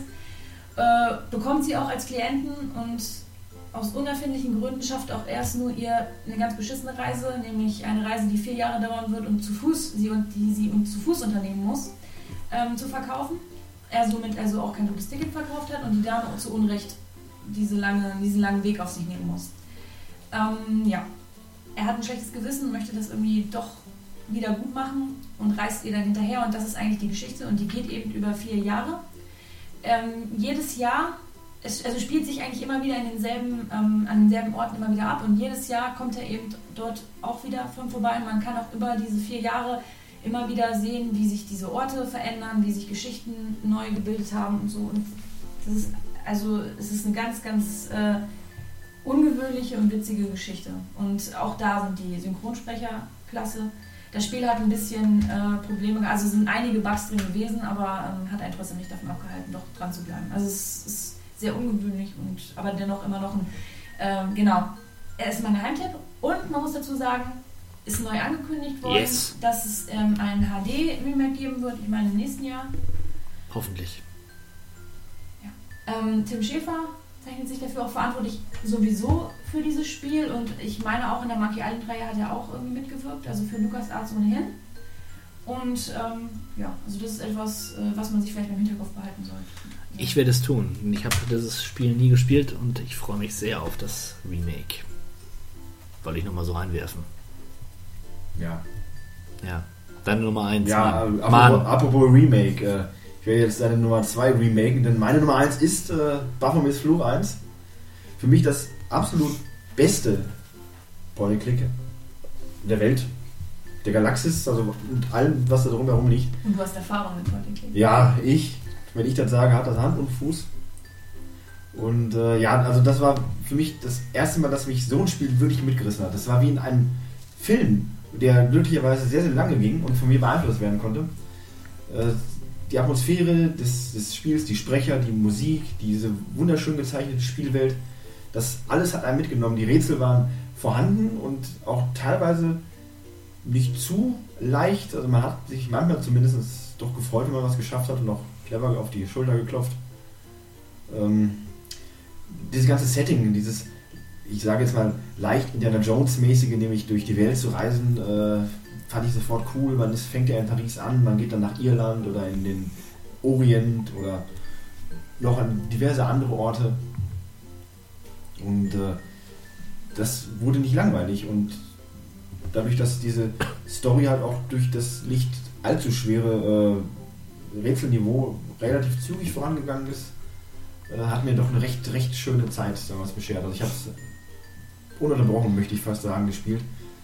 Äh, was bedeuten würde, ich hätte es recht schnell durchgehabt, was nicht der Fall ist, aber ich war eine angemessene Zeit lang beschäftigt und ein Spiel, was ich auch heute noch gerne spiele, nur jetzt weigere ich mich standhaft bei diesem Spiel Gamefax zu benutzen und ich hänge gerade an der Stelle fest und das demotiviert mich wieder zutiefst. Ich kann diese, komme nicht an diese komischen Ziege vorbei. Ah, das ist, das ist die bekannte Szene. Ja, ich, ich, ich wusste, dass, ich weiß, weiß, wie es geht und ich, trotzdem schaffe ich es im Augenblick nicht und das ärgert mich ein wenig. Aber, Aber es ist wirklich ein Spiel, was man immer und immer wieder spielen kann. Also habe ich auch bei keinem anderen äh, Point-and-Click. Genau. Außer bei meiner Nummer 1 natürlich. Ja, so wie bei meiner Nummer 1. Ja, ja. Ja, ich möchte vielleicht noch kurz erwähnen, warum in meiner Liste Maniac Manson und äh, Monkey Island nicht auftauchen, was ich vielleicht schon in dem Vorgespräch getan habe, denn die sind mir zu schwer gewesen. Alleine, dass man bei Maniac Manson das Spiel schon beim Start quasi nicht schaffen konnte, äh, wenn man die falschen Figuren ausgewählt hat, äh, ein Grund für mich, warum ich dieses Genre dann zumindest bei mir keine offenen Türen einrennt. Äh, das ist ein wenig abschreckend. Monkey Island ist mir zu schwer. Hm. Aber Baphomets Fluch, super tolles Spiel. Äh, spiel das, Dauk, spiel das. Paris im Herbst. Wenn es nicht deine Nummer 1 ist. Dazu kommen wir gleich noch, ne? Ist zu früh. Ja. ja, ich möchte jetzt nichts mehr sagen. Gut.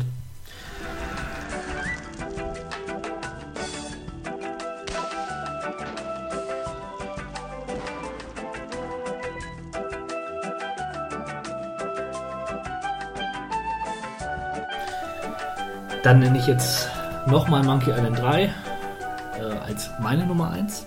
Mal wir zu deiner Nummer 1 kommen. Es ist, äh, ja, im Grunde, da braucht man gar nicht so viel drüber reden, denn ich glaube, äh, acht von äh, zehn Adventure-Fans werden dieses Spiel als ihr Liebstes nennen. Monkey Island 1 und 2 ist echt, ehrlich gesagt, an mir vorbeigegangen. Da war ich zu jung oder ja, hatte andere Geräte, auf denen ich gespielt habe.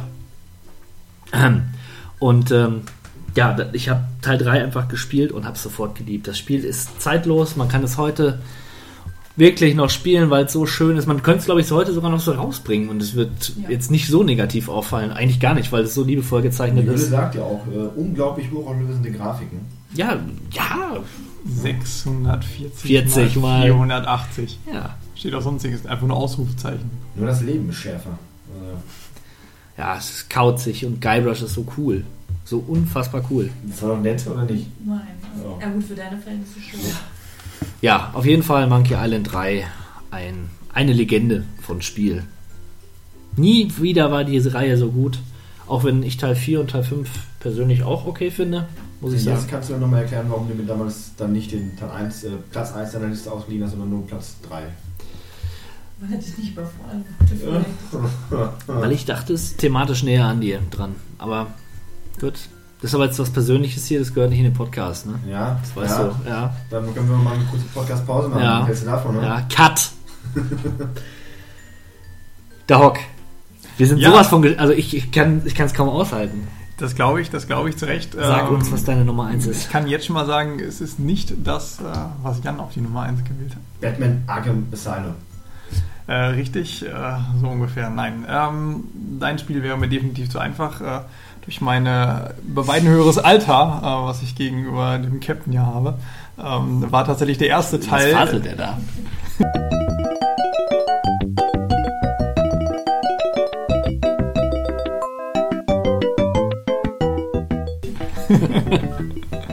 der erste Teil der Monkey Island Serie. Äh, definitiv meine Nummer 1. Wie gesagt, ich habe die Demo gespielt und ähm, das war's. Bitte, kannst du das nochmal wiederholen? ich war gerade etwas abgelenkt. Du hast die Demo von? von Monkey Island gespielt. Und das war's. Ja. Aber das war, das hat dich dann doch so bewegt, dass du sagst, das ist das beste Point Naja, also bei dem anderen habe ich ja zugegebenermaßen nur fünf Minuten bei meinem Bruder vielleicht mitgespielt. Platz 5. Keine Vierter, kein Dritter, kein Zweiter. Einfach die Demo. Die Demo von Monkey Island. Ja. Wir laden hier nur die echten Experten ein, Freunde. Ich habe beim Schaufenster habe ich dieses, diese Hülle gesehen von diesem einen Spiel. Die war richtig, boah, die war so schön. Das ist mein Lieblings-Autorennspiel aller Zeiten. Ja, um dieses Thema einmal abzuschließen, hat jemand von euch so richtige Enttäuschung mit Talk? Gibt es irgendwas, wo er sagt, Ah, ja, aller Wahrscheinlichkeit die Demo von Monkey Island. ja. Ja, ich habe sie, also ich Ja, ungefähr eigentlich das gleiche. Das ganze Genre ist für dich eine Enttäuschung. ja, das kann, kann man wohl festhalten. So, Ja, der 16 Bit Malo jetzt. Der hauptfehlende Enthusiasmus für dieses Genre ist für mich eine einzige Enttäuschung. Nein, was, was soll ich sagen? Äh, um mal wieder ernst zu werden. Mir geht es da eigentlich genauso. Ich spiele zu wenig von diesen Spielen. Ich spiele nur die guten und selbst diese finde ich irgendwie auch nicht alle gut. Oder bist du überfordert? Ja, oder bin überfordert. Deswegen äh, schön wäre es für mich, wenn die alle so wären wie äh, The Walking Dead. Dann muss man nicht mehr viel machen und das ist trotzdem gut. ich erstelle dir mal eine Liste. Ja, gerne. Ja. Mach du weiter. Hast du irgendeine Enttäuschung? Enttäuschung. Baphomet Zug 3. Ach, das gibt's doch nicht. 3, Jack King 2. Gut. Ähm, dank der Entrüstung ist das ein bisschen alles nach Waffenmanns Fluch 3 Ja, ich untergegangen. habe Wieso was? weil ich die einzige Enttäuschung, die ich wirklich hatte, war Baphomets Fluch 3. Ja, ich habe ja noch Geheimakte 3 und Jack King 2 genannt. Also Ja, stimmt, Jackie 2 fand ich auch Und du hast mir ja schon bei den Top 5 2 weggeschnappt. Ja. Ja, sind wir quitt. Ja. Kurz also, noch- also in, Au, meinem, au. in meinem Fall, also sind es oftmals eben, die, ja eigentlich immer, hier in den drei Fällen sind es ähm, Fortsetzungen. Äh, vielleicht hat das dann eben damit was zu tun, dass man an, weil die ersten Teile und die, die, Teile davor eben hohe Erwartungen geweckt haben, die das dann irgendwann nicht mehr vorhin konnten. Das, äh, Außer bei Black sein. Mirror. Keiner spricht von Black Mirror 1. War den Teil 1 so schlecht? Nein, der war Nein. hervorragend. Ja, den werde ich auch demnächst spielen. Jetzt habe ich ihn nämlich auch. Also meine größte Enttäuschung ist Black Mirror 1, weil keiner spricht über Black Mirror. weil Teil 2 und Teil 3 zu gut anscheinend sind. ja, Das vergessene Vermutlich. Kind. Captain. Äh, Baphomets Fluch 3 ist das beschissenste Adventure-Spiel, was es überhaupt gibt. Im Zuge dieses Tomb Raider Wahnsinns, den ich damals mochte, hat dieses Spiel eine 3D, Wahnsinn. 3D-Engine eingeführt und es gab Schieberätsel. Und es sah total hässlich aus und die Story war auch nicht wirklich gut. Rotze. Bapho- Wirklich, wirklich Rotze. Da fällt mir auch nicht viel mehr ein. Ich habe es gespielt. Es ist so ein Müll, so ein Kack. Ja, Sehr ärgerlich. sehr ärgerlich. Teil 4 habe ich deswegen gar nicht erst angefangen. Das habt ihr davon. Ja, ihr blöden Entwickler. Ja gut. Dieser, diese Runde auf einer deprimierenden Note. Ich möchte aber den ähm, Hörern nochmal was Optimistische, Optimistisches mit auf den Weg geben. Wir haben am Anfang gedacht, wir kommen hier gar nicht ins Gespräch, weil ne, der Hauck sagte, was, was soll ich denn hier? Ne? Ich hab doch nie... Und wir sind jetzt bei einer guten Stunde. Talk to me, das ist eine Premiere. Hoppla, hoppla. Also, ne, ich applaudiere mal. du bist aber heute flott dabei mit deinem Klatschen, was? So bin ich halt, ne? Ja. Bin in Geberlaune bin ich. Na, hey. Okay. Machen wir doch rasch weiter. Indie, Indie, Indie, Indie, Indie. So, ein kurzer Indie-Flash von meiner Seite aus. Ähm, Ich möchte auf A Bird Story hinweisen, die so sozusagen Zwischenepisode zwischen To the Moon und To the Moon 2. To the Moon, für alle, die es vergessen haben, ein kleines Indie-Spiel, wo es darum ging, einen alten Mann, der im Sterben lag, einen Wunsch zu erfüllen. Man äh, spielt einen oder zwei Wissenschaftler, die die Möglichkeit haben, Erinnerungen zu manipulieren. Und der alte Mann wünscht sich, mit dem Wissen zu sterben, einmal in seinem Leben zum Mond geflogen zu sein. Man ähm, ja, erarbeitet sich durch die Erinnerungen von vorne nach hinten und äh, kann dann oder, oder soll dann halt die, Man- die Erinnerung so manipulieren, dass der Mann dann glaubt, er ist zum Mond geflogen. Ein sehr ergreifendes Spiel, hat mich zu Tränen gerührt, muss ich sagen. Ich traute mich hier. Desktop-Hintergrund auf meinem Computer. Ja, Computer. wunderschön, 16-Bit-Stil, Sieht aus wie so ein altes Super Nintendo Rollenspiel. Kann man sich ganz schwer vorstellen, wenn man es nicht gespielt hat, dass das funktionieren kann. Aber es funktioniert. Und A Bird Story knüpft halt nicht direkt an, sondern ist, ein, wie schon eben gesagt, eine Zwischenepisode. Da spielt man einen kleinen Jungen, der einen Vogel findet und der hat einen gebrochenen Flügel und Daraus ergibt sich ein sehr surreales Abenteuer, das der Trailer verrät, dass man auf einem riesigen Pappflieger fliegt mit dem kleinen Vogel auf dem Kopf und ja, auf jeden Fall soll der kleine Junge in diesem Zwischenteil dann der Patient werden für To the Moon 2 und äh, da kommen keine Drachen drin vor. Da kommen keine Drachen drin vor. Kangao hat da nicht nur mitentwickelt, sondern hat vor allen Dingen die Musik dazu gemacht. Ähm, wie eingangs eben schon erwähnt, ist einfach wunderschön und etwas für Liebhaber und Leute, die so ein bisschen Pathos mögen. Das ist Ja, leicht da kitschig. wieder dabei, ich gebe ja. zu, leicht kitschig ist es, aber irgendwie doch schön. Und da zeigt man auch, dass es, es zeigt ganz deutlich, dass man nicht wirklich große Mittel braucht, um eine gute, ergreifende Geschichte zu erzählen. Ja. Das zum einen. Zum anderen möchte ich auf das zwölfte Humble Bundle verweisen, was noch bis zum 22.09.2014 erhältlich ist. Äh, Für lau bekommt ihr die Spiele SteamWorld Dick, Hammerwatch und Gunpoint. SteamWorld Point, SteamWorld Dick, Entschuldigung. SteamWorld Dick ist ein Spiel, ähm, ja, da muss man sich von, von oben nach unten graben. Ich weiß nicht die konkrete Bezeichnung. Äh, 16-Bit-Malo, du kannst doch bestimmt in deine Erinnerung graben und äh, dir gerade mal eine Genrebezeichnung äh, einfallen lassen. Du gräbst dich von oben nach unten und findest Schätze. Ähm, Zombie, Survival, äh, Auto, Racer, Kart. Gut. Shooter. Ja, perfekt. Hammerwatch und Simulation. Sehr schön. Drachen. Point and, and, and, and, In Dick. and Dick, genau. Hammerwatch und Gunpoint äh, sind ähnliche Spiele. Nein, irgendwas anderes. Was mich nicht interessiert, tut mir leid, Leute. Gunpoint ist die, Gunpoint, nicht bitte? Interessiert. Ähm, wusstest du nach einer aktuellen Umfrage eines Institutes, dass die witzige Abkürzung hat NPD, was aber nicht für das steht, was man jetzt denken könnte?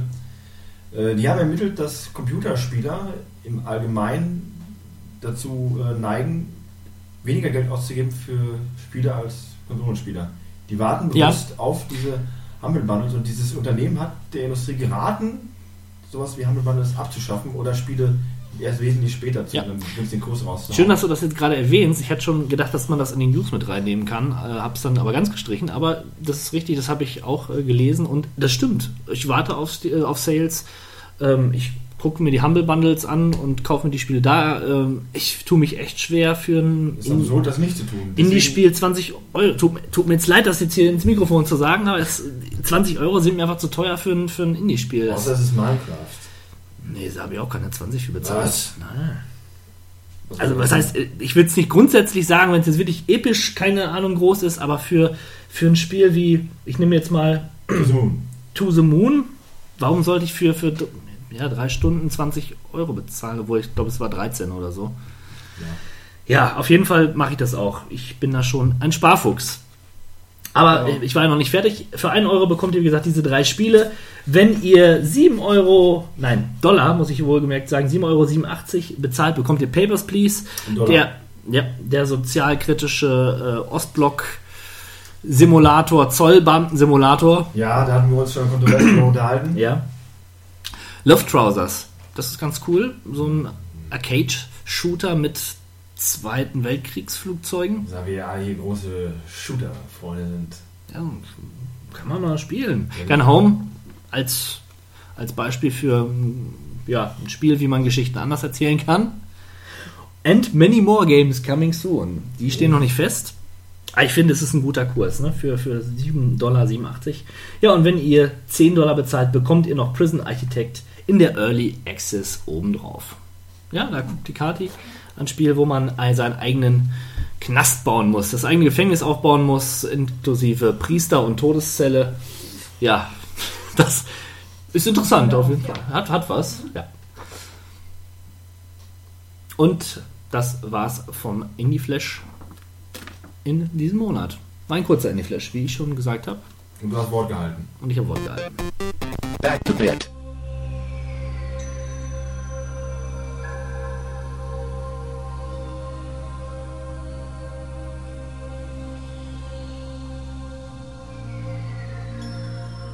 Nach Indie Flash, wie gewohnt, das äh, eigentliche Highlight der, dieses Podcast-Events Back to Bit. äh, ja, nachdem ich letztes Mal schon von meinen Roots abgewichen bin, nämlich der, der, der, dem Bit-Spiel als solches, mache ich diesmal auch wieder. Ein Spiel, was mich in den letzten Monaten wieder süchtig gemacht hat und nicht losgelassen hat. Äh, die berüchtigte, der klassische, der klassische Klassiker Master of Orion 2. Was? Alles cool, alles cool. Ja, Ja, cool. Ist ein Klassiker. Ja, aber klassischer Klassiker. Das ist erstens ist es ein äh, Zungenbrecher und zweitens ist es einfach auch nur wahr, denn äh, Master of Orion 2, der Nachfolger von Master of Orion 1, Hm. ähm, seinerzeit erschienen 1996, ähm, bündelt die Stärken vieler verschiedener Genres in einem, in einem fantastischen Weltraumcocktail. Also es geht in erster Linie darum, dass man eine, eine Rasse übernimmt oder sich selbst aus den vorgegebenen Außermöglichkeiten erstellt und mit dieser Rasse versucht, das, die Galaxis einzunehmen. Man startet auf einem Heimatplaneten, der hat in der Regel gute Ressourcen und hat auch eine angenehme Größe und von da an beginnt die große Expansion in die endlichen Weiten des äh, Weltraumes. Und das Interessante ist, es ist ein rundenbasierendes Strategiespiel. Also man, ja, das ist heute nicht mehr... Harte Kost. Harte Kost. Oh. Ja, es ist äh, verpönt heutzutage, aber damals, äh, 96 war natürlich noch im Trend. Wobei auch schon nicht mehr so wirklich, aber darum geht es ja jetzt gar nicht. Sondern das Entscheidende ist einfach dieser Suchtfaktor. Also man baut seine Kolonie auf, ähm, man startet mit quasi nichts. Ähm, es orientiert sich so ein bisschen an dem Genre-Klassiker Civilization. Wichtige Faktoren sind halt die Forschung. Und an der Forschung kann man neue Gebäude bauen, kann seine eigenen Einheiten aufbessern und äh, entsprechend voranschreiten in der Entwicklung. Braucht man, um seine Armee entsprechend zu gestalten, aber man kann auch seine Diplomatiefähigkeiten äh, hochschrauben, die auch wichtig sind, um mit den vorhandenen Völkern entweder friedlich zu verhandeln oder halt äh, in kriegerischer Absicht umzugehen. Und das ist ein Spiel, was äh, einen recht langsamen Einstieg hat, weil man am Anfang ja noch nicht wirklich viel machen kann. Und viele dieser Errungenschaften über mehrere Runden hinweg ausgebaut werden müssen. Nur man darf auch nicht zu viel Zeit verschenken. Und äh, da kommt wiederum der Wirtschaftsfaktor ins Spiel, denn das ist auch ein Faktor, den man hat, äh, das Geld zu verdienen, was man benötigt. Das? Alles cool. Okay. Äh, um damit nochmal die Forschung voranzutreiben. Also, ähm, Ziel des Spiels ist einfach dann die totale Beherrschung der, der Galaxie. Ich habe die Macht! Ja, wie dem auch sei, äh, wo war ich? Beherrschung der Galaxie. Beherrschung der Galaxie durch kriegerische Maßnahmen, durch Diplomatie oder durch den äh, dritten Weg, die, die Besiegung der, des X-Faktors des Spiels. Das hat den Untertitel Battle at Antares. Die Antarianer sind ein zufallsgeneriertes, äh, ja, also ein Random Event, der eintritt und zufälligerweise eine Galaxie, eine, eine, Kolonie in der Galaxie angreift äh, und vermutlich auch zerstört, weil sie einfach die überlegene Feuerkraft haben. Man hat im Laufe des Spiels die Möglichkeit, durch ein Dimensionsportal in die Galaxis zu reisen, der Antarianer, und es ihnen mal richtig heimzuzahlen. Und wenn man das schafft, hat man auch gewonnen. Äh, aber wie man sagt man so schön, äh, der Weg dahin ist ja das halbe Vergnügen. Denn äh, das Aufrüsten seiner eigenen Flotte und seiner eigenen Kolonien, das Expandieren, das äh, Assimilieren anderer Lebensformen in seine eigene äh, Kultur, was ich ziemlich cool finde. Man kann Gegner halt angreifen und den Planeten aus dem Orbit zerbomben. Man kann aber auch eine Invasion starten mit seinen eigenen Feldtruppen und äh, dann einfach nur die Infanterie besiegen und entsprechend dann die Rasse oder die Einwohner des Planeten in sein eigenes Volk übernehmen. Wie ist das grafisch dargestellt? Im Falle der Bodenschlachten siehst du einfach nur halt äh, kleine Armeen im Stile von, ich sage jetzt mal, North und South aufeinander zulaufen. Mhm. Die machen piu, piu, piu, schießen mit ihrem Laser und du siehst dann an umfallender Weise, wie äh, dein Schlachtverlauf läuft. Also es sieht angemessen aus. Es ist äh, nett. Die wirkliche Herausforderung in diesen Kämpfen liegt eher in den Weltraumschlachten, weil du da nämlich deine Schiffe einzeln setzen kannst und du auch die Möglichkeit hast, deine Schiffe in einem Schiffeditor entsprechend auszurüsten. Also du hast keine Standardschiffe, du sagst, ich brauche einen Todesstern. Man kann ja einen Todesstern da bauen. Wie cool ist das denn? Inklusive, inklusive Todesstrahl, mit dem man ganze Planeten vernichten kann. Äh, man kann also Also ohne wir irgendwie auch enttäuschen.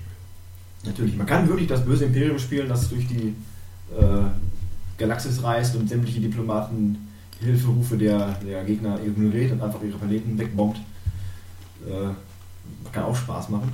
Aber wie gesagt, ich finde es interessanter, halt die Leute zu übernehmen. Du hast entsprechend auch die einzelnen Vorteile dieser Rassen. Es gibt diese äh, Wesen, die mit den großen Köpfen, den klassischen Alien, der ist natürlich gut in Forschung. Dann gibt es andere Wesen, die äh, brauchen zum Beispiel keine Nahrung, weil sie aus äh, einem komischen kristallinen Zeug bestehen. Dann gibt es wiederum Wesen, die haben besondere Stärke bei Gedankenkontrolle. Man kann nämlich äh, Planeten nicht nur invasieren und übernehmen, man kann auch per Gedankenkontrolle das Volk unterwerfen und sie einfach auf deine Seite rüberziehen.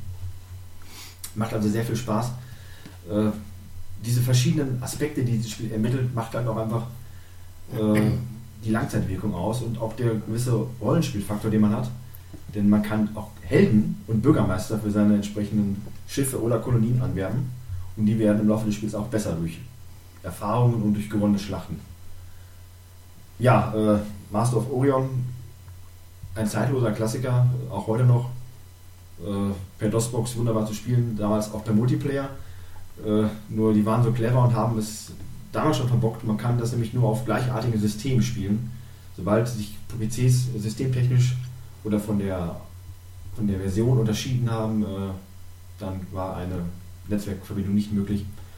Heute ist das natürlich anders. Über DOSBox lässt sich sowas leichter verknüpfen. Ja, Master of Orion 3 gab es auch noch. 2003 hat das Ganze noch mal komplexer gestaltet. Was soll ich vielleicht noch erwähnen? Das Spiel ist sehr textlastig. Die einzelnen Technologiebäume sind wirklich sehr aufwendig gestaltet. Aber es gibt ein sehr cooles äh, Hilfemenü. Auf eigentlich jede Eigenschaft die, oder jeden, jeden, jedes Icon kann man nochmal mit dem, mit dem Rechtsklick draufgehen und man kriegt eine wirklich hilfreiche Infoseite angezeigt. Und äh, das macht es ein wenig leichter. Aber wie gesagt, man muss sich erstmal reinfuchsen. Einstieg ist schwer. Das Endgame ist auch schwer, wenn man viele, wirklich viele Planeten hat und einzeln äh, die bewirtschaften muss. Es gibt aber auch für alles die Autofunktion, das macht es einfacher, nimmt dem Ganzen aber auch ein bisschen den Spielspaß. Ähm, entsprechend muss man sich das überlegen. Aber zum Reinkommen äh, auf jeden Fall geeignet. Was ich den Leuten empfehlen kann, spielt auf dem höchsten Schwierigkeitsgrad, denn die ersten sieben Schwierigkeitsgrade sind teilweise lächerlich einfach. Äh, äh, Wie viele gibt es denn? Es gibt acht. Acht, ah, also, okay. Also ich spiele gerade auch nur auf dem dritten. Aber äh, ich stell- stellte zum Beispiel fest, dass man auf dem dritten Schwierigkeitsgrad mit einer unterlegenen Flotte dem Gegner trotzdem davon überzeugen kann, einem das beste äh, Sternensystem einfach zu schenken, weil man so, so cool ist. Ich weiß auch nicht, warum die das tun. Also äh, das Spiel heißt Master of Orion und Orion ist halt der Haupt, das Hauptziel dieser, dieses Spiels. Wenn du diesen Planeten hast, hast du die besten Ressourcen, du kriegst ganz besondere Technologie und dir wurde vom Computer locker eingenommen und ich dachte, hm, den will ich aber haben. Und dachte mir, versuche ich es mal per Diplomatie, vielleicht schenkt er mir den ja, was absurd wäre. Und danach wollte ich ihm den Krieg erklären, weil das macht mehr Spaß. Und ich muss jetzt mit Erstaunen feststellen, dass es für den Computergegner eine gute Idee zu sein schien, mir den Planeten zu schenken. da habe ich dann nicht Nein gesagt, habe den Planeten bekommen, plus äh, eine große Anzahl seiner eigenen Leute, die ja schon auf dem Planeten lebten, die durfte ich auch mit übernehmen. Und das hat mir dann später die äh, Unterwerfung seines Volkes und Vernichtung seines Heimatplaneten leichter gemacht. Ah, ich wollte gerade fragen, ob du auch wenigstens noch gegen Krieg geführt hast. Ja, ähm, das ist das Schöne. Die melden sich bei dir auch in schöner Regelmäßigkeit und wollen verhandeln oder Frieden erklären. Oder wenn die was nicht bekommen, sind sie schneller bei denen den Krieg zu erklären. Und in dem Fall habe ich ihm den Krieg erklärt. Und man kann sie dann auf Ignorieren stellen, was auch sehr befriedigend ist, weil dann können sie sich nicht mehr bei dir melden und dann machst du einen nach dem anderen davon platt. Ja, also dieses Spiel weckt wirklich auch dann, äh, wenn man ein bisschen in diesem, in diesem Science-Fiction-Thema drin ist, äh, man kann sich wirklich, man fühlt sich wirklich wie der Imperator der Galaxis und äh, das macht das Ganze einfach so interessant. Diese Vielfältigkeit und ja, Master of Orion 3, ein großer Flop, das wurde nochmal auf mehr Komplexität äh, ausgelegt, ging aber völlig nach hinten los. Das kam nicht bei den eigentlich anspruchsvollen Fans an, die sich mehr oder auch die für größere Tiefe in dem Spiel gestanden haben und auch noch stehen. Aber Teil 3 hat ähm, leider die Serie zu Grabe getragen.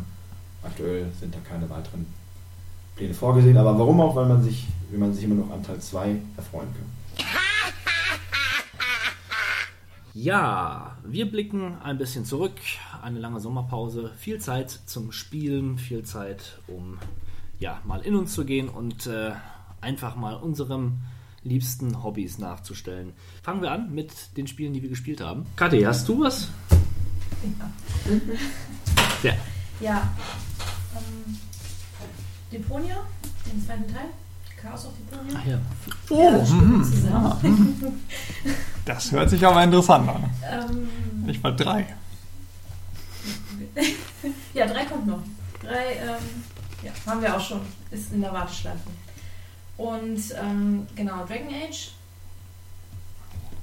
Damit habe ich angefangen, aber ich weiß noch nicht ganz genau, ob es mir gefällt oder ob es mir nicht gefällt. Ich muss mich da noch so ein bisschen reinfuchsen, in das ähm, Gameplay ist. ähm, Und weiterhin Guild Wars.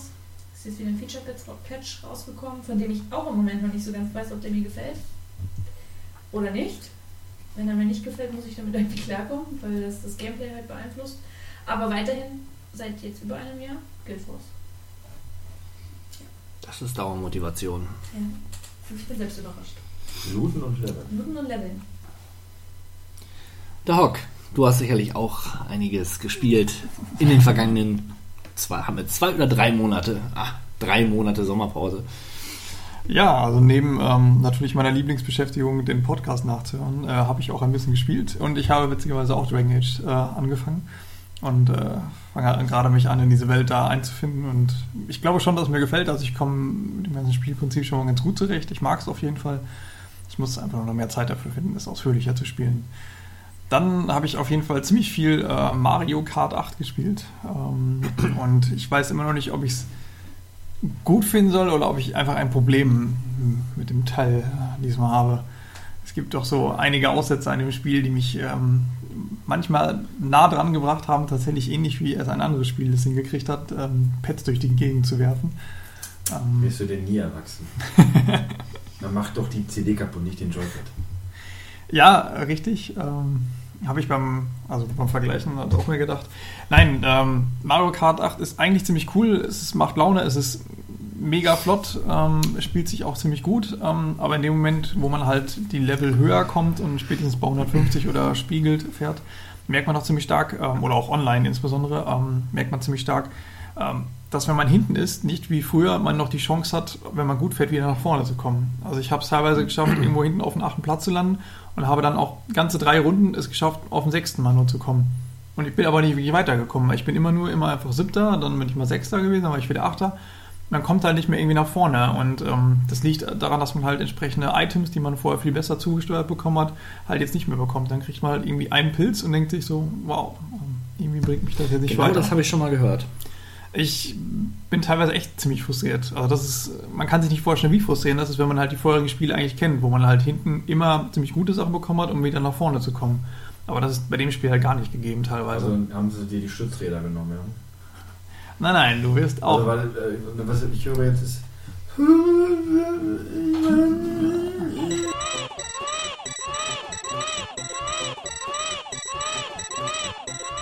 Oder was hört ihr? Dabei trinkst du gar keinen Alkohol heute.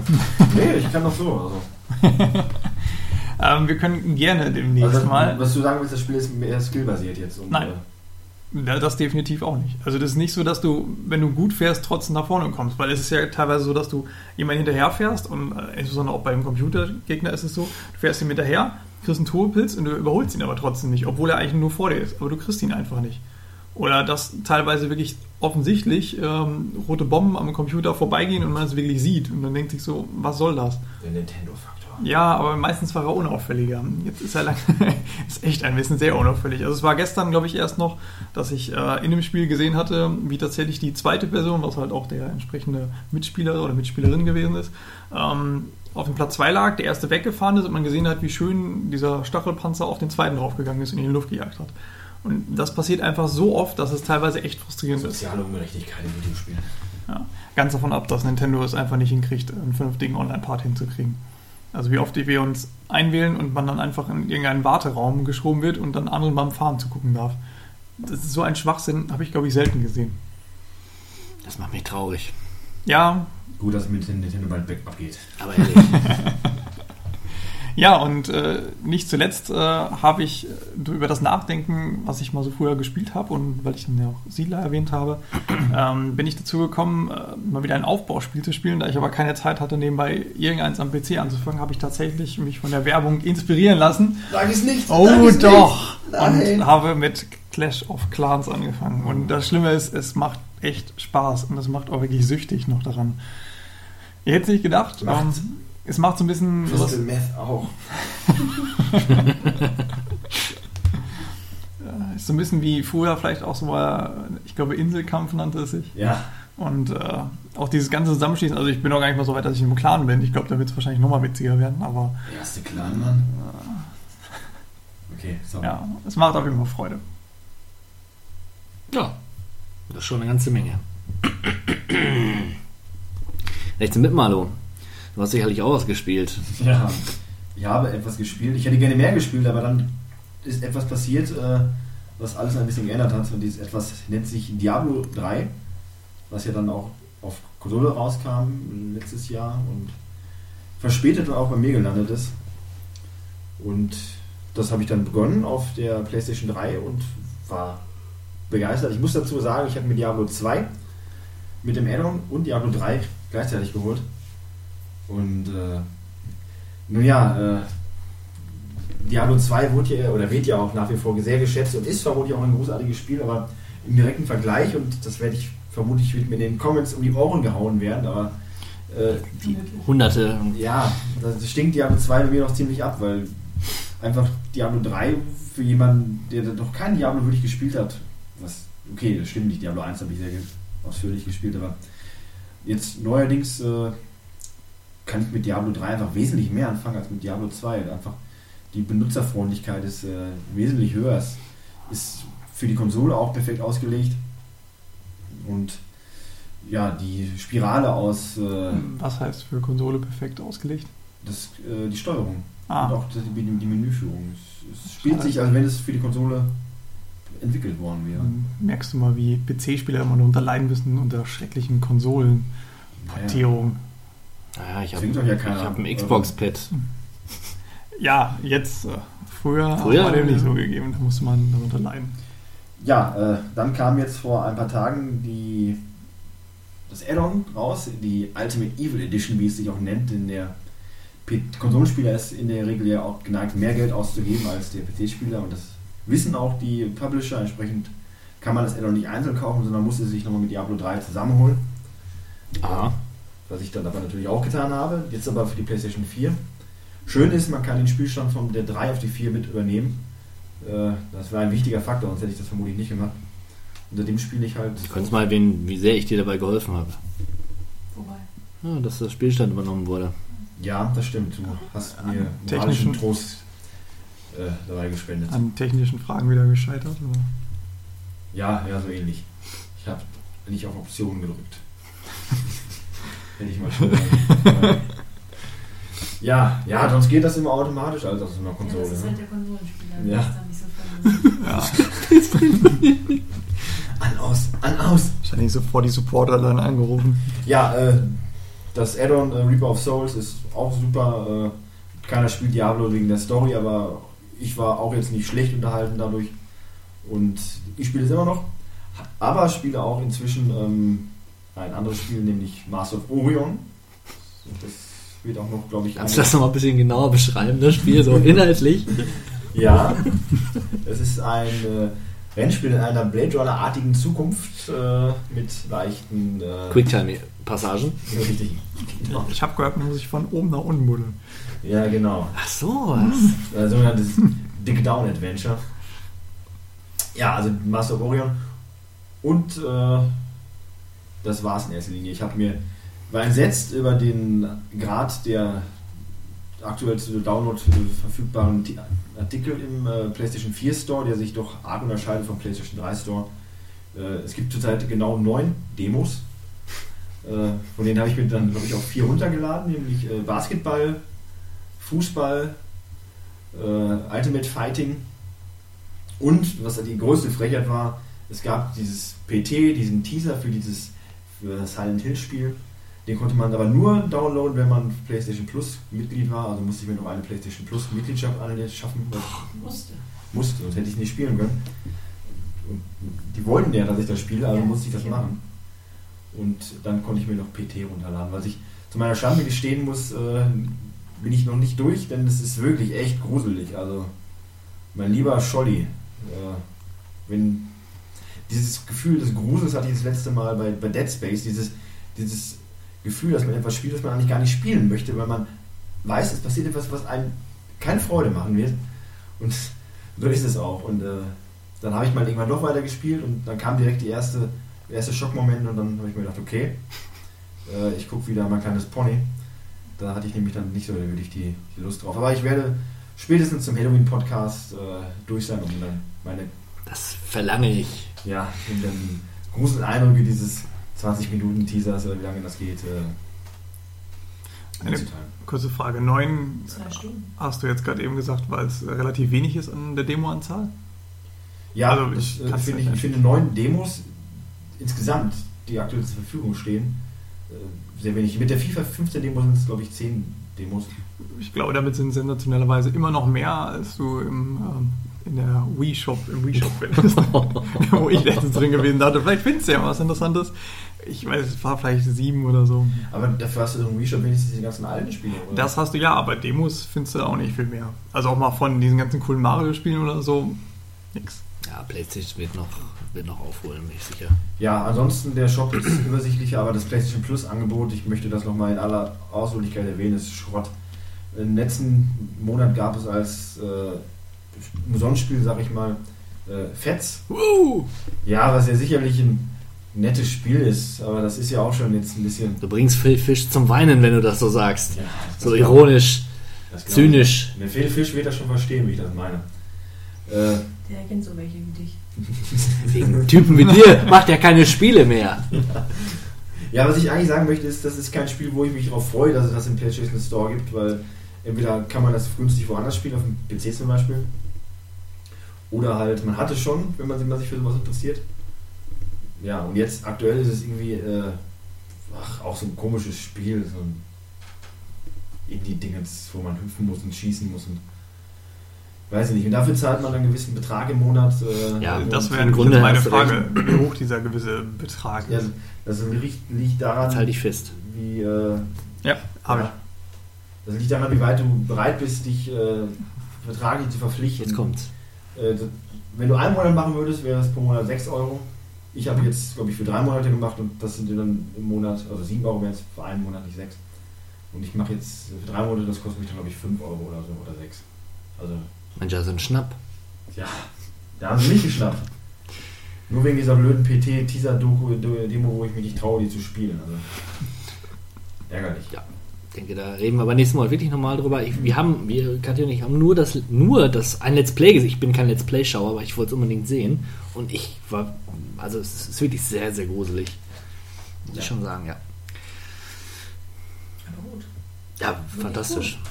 Fantastisch. Fantastisch, möchte ich sagen, ja. Äh, Ich denke es nicht. Ne? Du denkst es nicht.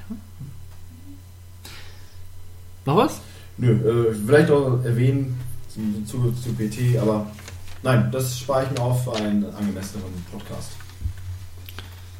Ja, ich, Podcast. vielleicht. Ich habe auch ein paar Spiele gespielt. Allen voran The Darkness 2. Habe ich im Bundle bekommen und äh, es war eine Retrail-Version und es war die Uncut-Version in, ja, auf Deutsch. Sehr, sehr cool. Ähm, ein Ego-Shooter mit ähm, äh, Dämonententakeln, die man quasi hinter seinem Rücken hat und man spielt einen Mafiosi-Chef sozusagen, der ja die Dunkelheit in sich trägt und immer ähm, haushalten muss, indem er äh, ja nicht zu viel Dunkelheit der Dunkelheit nicht zu viel Raum gibt. Also die Dunkelheit ist halt, sind halt diese Tentakel und diese dämonischen Kräfte. Und das Spiel ist unfassbar brutal, möchte ich hier nochmal sagen. Also ich habe selten ein Spiel gesehen, was so cool aussah, weil es so ein sehr, sehr, ja, Cell-Shading möchte ich nicht sagen, aber es ist schon ein Comic-Look, aber wahnsinnig brutal. Also, und ich muss sagen, absurderweise ist, ja, die Gewalt ist meiner Meinung nach Selbstzweck aber es macht trotzdem Spaß. Es möchte nochmal hier in aller Deutlich sagen, The Darkness 2 macht wahnsinnig viel Spaß, weil man kann Leute mit irgendwelchen äh, ähm, Gerätschaften zerteilen, indem man sie bewirft, äh, Köpfe abbeißen lassen, indem man seine Tentakel nach den greifen lässt. Ja, ist ein Schlachtfest für, für harte Kerle. Basiert ja auch auf einer äh, Comic. Comic-Reihe, die äh, natürlich ebenso brutal ist und äh, nur zu empfehlen. Also das äh, hatte ich vor ewigen Jahren mal entdeckt, äh, zufälligerweise im Comicladen und damals war das noch nicht so üblich, dass Comics diesen Gewaltgrad hatten. Äh, hat mich aber sofort in den Bann gezogen. Stimmt, ich erinnere mich, wie du die mal mit zur Schule gebracht hast. Genau, genau. Ja. Und äh, die haben dann leider in Jetzt Deutschland. kommt alles wieder. Ja, das stimmt. Ja? Leider in Deutschland äh, zum Teil zensiert, äh, was man damals noch nicht so gemerkt hat, weil immer noch genug drin war. Und äh, auch nicht bis zum Ende publiziert vom Verlag, was auch schade ist.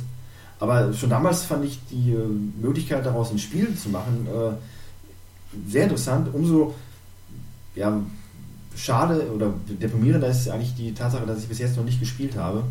Was ich aber, vor allem im zweiten Teil, der wirklich gut sein soll, äh, würde ich das gerne nochmal Ist ja machen. ist auch nicht wirklich lang. Das ist, also es ist ein Spiel, wo ich mir gerne noch ein, zwei Stunden mehr gewünscht hätte. Ich glaube, ich habe so vier oder fünf gebraucht, höchstens.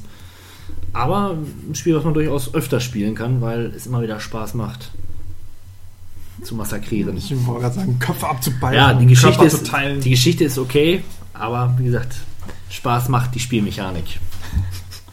Also, wen interessiert, The Darkness äh, wird gerade als Comic-Reihe auch gerebootet und in Deutschland mit zwischen auch erschienen, ich glaube bei Band 3 angekommen.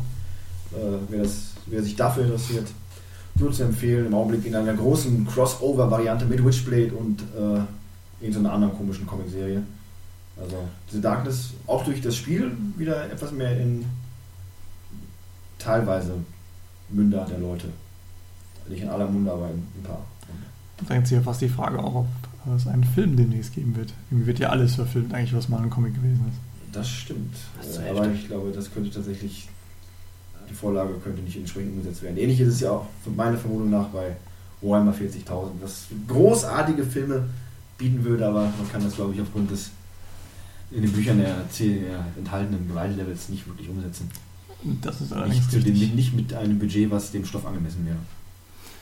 Ja, Aber zwei Zuschauer hättet ihr. Hä? Wer? Also, wenn sie mal einen Film davon machen würden. achso. Achso. Dann habe ich mir noch Uncharted vom 16-Bit-Maler ausgeliehen und muss sagen, ich bin ja ganz angenehm, ja, überrascht jetzt nicht, ist eigentlich genau das, was ich erwartet habe. Ein nett inszeniertes Action-Adventure mit leider ähm, zu vielen Schießereien, meiner Meinung nach. Diese Ja. Gegnerwellen nerven. Äh, Die Kletterpassagen sind manchmal ein bisschen unfair, muss ich sagen. Es funktioniert ja alles automatisch, aber es gibt echt so ein paar Sachen, wo ich denke, da habe ich doch jetzt gedrückt. Ich habe gedrückt, warum hält er sich nicht fest? Aber ähm, darüber mal wegzusehen, ist es wirklich ein, ein grundsolides Action-Adventure mit einer tollen Präsentation und äh, einem sehr sympathischen Helden. Das Lust auf mehr macht. Ja, bin ich mir schon auf den zweiten Teil gespannt. Alles nachholen. Ja, was ein wirkliches Highlight für mich war, war und auch Überraschung, äh, Spec Ops The Line ist ja der ähm, durchaus, ja, ist ein Antikriegs-Shooter, wenn man so möchte, und ähm, hat wirklich tolle Szenen, die einen im Gegensatz zu anderen Shootern wirklich berühren, also mich zumindest. Ähm, das Spiel ist jetzt ein paar Jahre alt. Ich kann vielleicht die eine Szene kurz beschreiben. Es gibt äh, einen Moment im Spiel, wo man ein Feld hat, wo ganz viele Gegner stehen und wachen und man hat die Möglichkeit von oben eine Bombe zu schmeißen mit so einer, so einer Drohne oder so. Und äh, das tut man auch und man sieht alles über so einen kleinen Monitor, wie die Bombe runterfällt und puff puff und alles weg. Und äh, das Spiel schickt einen dann aber durch dieses Szenario, dieses Feld und zeigt ähm, ganz drastisch, was man angerichtet hat. Also du siehst verbrannte Leichen, du siehst kleine Kinder, die, die da liegen und schreien und Frauen, die um ihre Kinder weinen und also da habe ich echt Gänsehaut bekommen und ähm, das ist schon vorbildlich, wie dieses Spiel die, die eigenen Taten nochmal so äh, präsentiert und der Spieler da schon zur Re Reflexion ja, quasi gezwungen wird. Muss es geben, ist schwere Kost, aber äh, ja, ich fand es ein sehr, sehr bewegend. Die Spielmechanik ist klar, Shooter ist Third-Person-Perspektive, viel Ballerei gehört dazu, aber darüber hinaus erzählt es wirklich eine sehr gute Geschichte. Äh, ja, der Flop war Amazing, Amazing Spider-Man 1. Ich hatte irgendwie. Überraschung. Eigentlich habe ich gedacht, ja, das, so viel kann da gar nicht schief gehen. Ich bin Batman-Fan. Ja, Ah, echt? Batman-Fan. Oh. Also, ne, die Spiele finde ich klasse. Das sage ich. Äh, und Amazing Spider-Man, das. Bei Batman? Vielleicht wird die Amazing Spider-Man eher zu sagen, aber äh, ja, also. Das fühlt sich alles ein bisschen komisch an. Die, die äh, Aufgaben, die man, erledi- die, die man erledigt, die wiederholen sich dermaßen oft. Das Spiel äh, hat eine scheiß Performance, also wirklich schlecht programmiert. Furchtbares, furchtbares Spiel. Pfui. Dann Risen 3. Endlich mal wieder ein richtig gutes Rollenspiel aus deutschem Hause. Ähm, die Risen-Serie, nein, anders gefragt, die Gothic-Serie, wer von euch hat sie gespielt? Da hebe ich die Hand. Ja, und bis zu welchem Teil bist du mitgegangen? Hm, Ich glaube, die ersten zwei bin ich mitgegangen. Ersten ich, zwei? ich weiß, dass mein Bruder auf jeden Fall noch weitergespielt hat. Äh, Ja, der dritte ist ja äh, ein Bugfest gewesen, aber ich fand, nach dem Patch konnte man ihn auch spielen. Teil 4 war ja der reinste Schrott und dann gab es ja Gott sei Dank, äh, hat J-Wood quasi die Risen-Reihe gegründet und die ist einfach hervorragend. Vom ersten bis zum zweiten Teil alles super. Ähm, einziger Wermutstropfen, den ich mit dem dritten Teil so ein bisschen äh, vergossen habe, ist der dritte Teil sich eigentlich wieder zurückgegangen? Haben die nicht irgendwie die Rechte wieder zurückgekauft? Na, es war ja so, dass, dass die Entwickler vom, vom Gothic äh, ab Teil 4 die abgetreten haben. Ich kriege jetzt gerade nicht mehr die, die Namen auf äh, Reihe, aber J-Wood ist ja der Originalentwickler. Und J-Wood ist abgesprungen quasi von der Gothic-Reihe und hat dann die Risen-Reihe gegründet, die ja eigentlich äh, in tradierter Gothic-Form wieder funktioniert. Ja. Und äh, ja, in Teil 2 sind sie so ein bisschen von diesem Mittelalterlichen weggegangen und sind hin zu einem Piratensetting, was vielen Fans böse aufgestoßen ist. Äh, das mochten die gar nicht. Ich fand's okay. Der dritte Teil versucht so einen kleinen Spagat zu finden, wobei ich finde, da ist ganz schön viel Piratenanteil noch drin und es gibt sieben Inseln oder so und davon sind drei oder vier eigentlich komplett recycelt vom zweiten Teil. Klingt schlimmer als es ist, weil die dann doch ein bisschen anders sind und ja, fühlt sich, fühlt sich dann doch nicht so, so ähm, Ich hatte auch bekannt halt an. gelesen, dass sie halt auch vorher explizit eigentlich gesagt haben, dass sie von der Piratenwelt weg wollen, dass Ja. es keine Piratenwelt mehr gibt. Also, du Wenn man den Hauptcharakter dann das erste Mal sieht, denkt man sich, mhm. Ja, ja, man fährt auf dem Piratenschiff auch rum.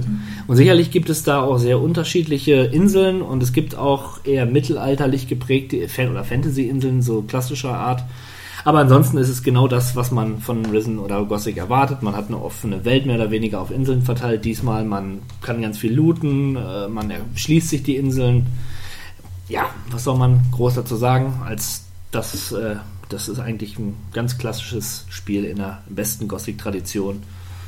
Und äh, ich liebe, ich liebe das einfach. Einfach ein tolles, tolle Art des Rollenspiels. Und mein letzter Titel, ähm, jetzt ganz frisch, Rune Factory Oceans. Eine Mischung aus Harvest Moon und Animal Crossing. Also Bauernsimulation und äh, Social Life Simulator, wenn man so möchte. Für die ganz dynamischen. Für die ganz dynamischen. Äh, Zur Geschichte, einem Junge und ein Mädchen gehen äh, an einem, zu einem Teich, dann kommt ein Lichtblitz und auf einmal ist das, das Mädchen in dem Jungen drin. Sie befinden sich in einer Paralleldimension, die optisch äh, schon die, ja, wie gesagt, es ist dieselbe Insel, äh, nur in einer anderen Dimension und ähm, sie werden in dieser Welt aber so willkommen geheißen, dass es kaum äh, irritiert. Also die Bewohner auf der Insel kennt man ja nicht, aber sie wundern sich auch nicht, dass der Junge und das Mädchen äh, quasi in einem Körper sind und äh, ja, ziemlich japanisch. Für mich kaum nachzuvollziehen. Die Charaktere sind sehr befremdlich, aber es hat trotzdem irgendwas. Immer dieses Gleiche, dieses, ähm, ich pflanze was auf Inseln, ich äh, steigere mein äh, Level. Es hat auch so ein Kampfrollenspielsystem. Ja, muss man mögen. Sehr speziell für Leute, die dieses Genre mögen. Äh, auf jeden Fall ein Tipp für alle anderen. Nein, nicht, nicht, nicht spielen. Sonst Tränen. Oder, oder Wut. Wut. Ja, das war's mit meinen Spielen. Hey, das war gut, das nehme ich auf Band. Ja, Groovy, eine Zufallsrunde. der Zufallsgenerator schlägt zu und die liebe Kati aktiviert ihn. Der 16-Bit-Malo sagt Stopp und dann wird ein Spiel erscheinen und zu diesem Spiel können wir entweder etwas sagen oder eben nicht. Oh. Sag bitte, gibt ein Signal an den 16-Bit-Malo. Das Signal lautet. Jetzt Go, go, go, oder Gachetto. los. Zufallsgenerator. Go. Stopp. Harry Potter and the Chamber of Secrets. Ich habe leider nie ein Harry Potter Spiel gespielt. Harry Potter. Äh, Action Adventure. Ich habe tatsächlich mal eins gespielt. Ja? Ja, Oh, äh, begeisternderweise auf äh, der Gamescom. Mhm. Äh, und zwar da, wo, glaube ich, Microsoft seinen Kinect vorgestellt hat. Mhm. Und äh, man konnte dann halt in, ich habe auch es mal kurz ausprobiert und du konntest dann halt mit dieser Kinect halt deine, deine Zaubersprüche und so steuern. Genau, in diesem Wonderbook. Da, War das Wonderbook? Ist dann Ja, ich hab- glaube ich, portiert auf Harry Potter dann aus, passt ja dann auch. der Wonderbook ist ja Sony gewesen. Ja, stimmt, das war Sony. Äh, Aber war da Harry Potter nicht dabei? Aber das kommt vom Prinzip her. Was? Na, das ist das Action Adventure, was damit gemeint ist. Das ist aber für Playstation, Xbox. Ja. Ja, also Potter ist- es war witzig, weil es Kinect zum ersten Mal gewesen ist, aber ansonsten würde ich auch keinen Harry Potter spielen. Harry Potter ist eh out. So wie diese komische Ice Bucket Challenge, das interessiert keinen mehr. Du bist out. So, 16-Bit-Malo an das Gerät Oh je, und der Hawk sagt einmal Stopp. mach's bloß richtig. Stopp. Super Mario 64 DS. Das Remake des äh, 64er, äh, Nintendo 64 äh, Klassikers. Habe ich gespielt. Ja? Ist schön. Mach bloß. Ja, ist schön. ja. Ja, ja, das funktioniert gut auf dem DS. Äh, da reicht die Power. Mario Kart, äh, Super Mario 64 war ja eines der ersten Spiele, das es geschafft hat, den Sprung von 2D in 3D so gut zu schaffen, dass gut. sich wirklich niemand darüber beschwert hat, wie es bei anderen Spielen dann doch der Fall war, wo das recht holprig ging, der Wechsel von 2D in die 3D-Welt.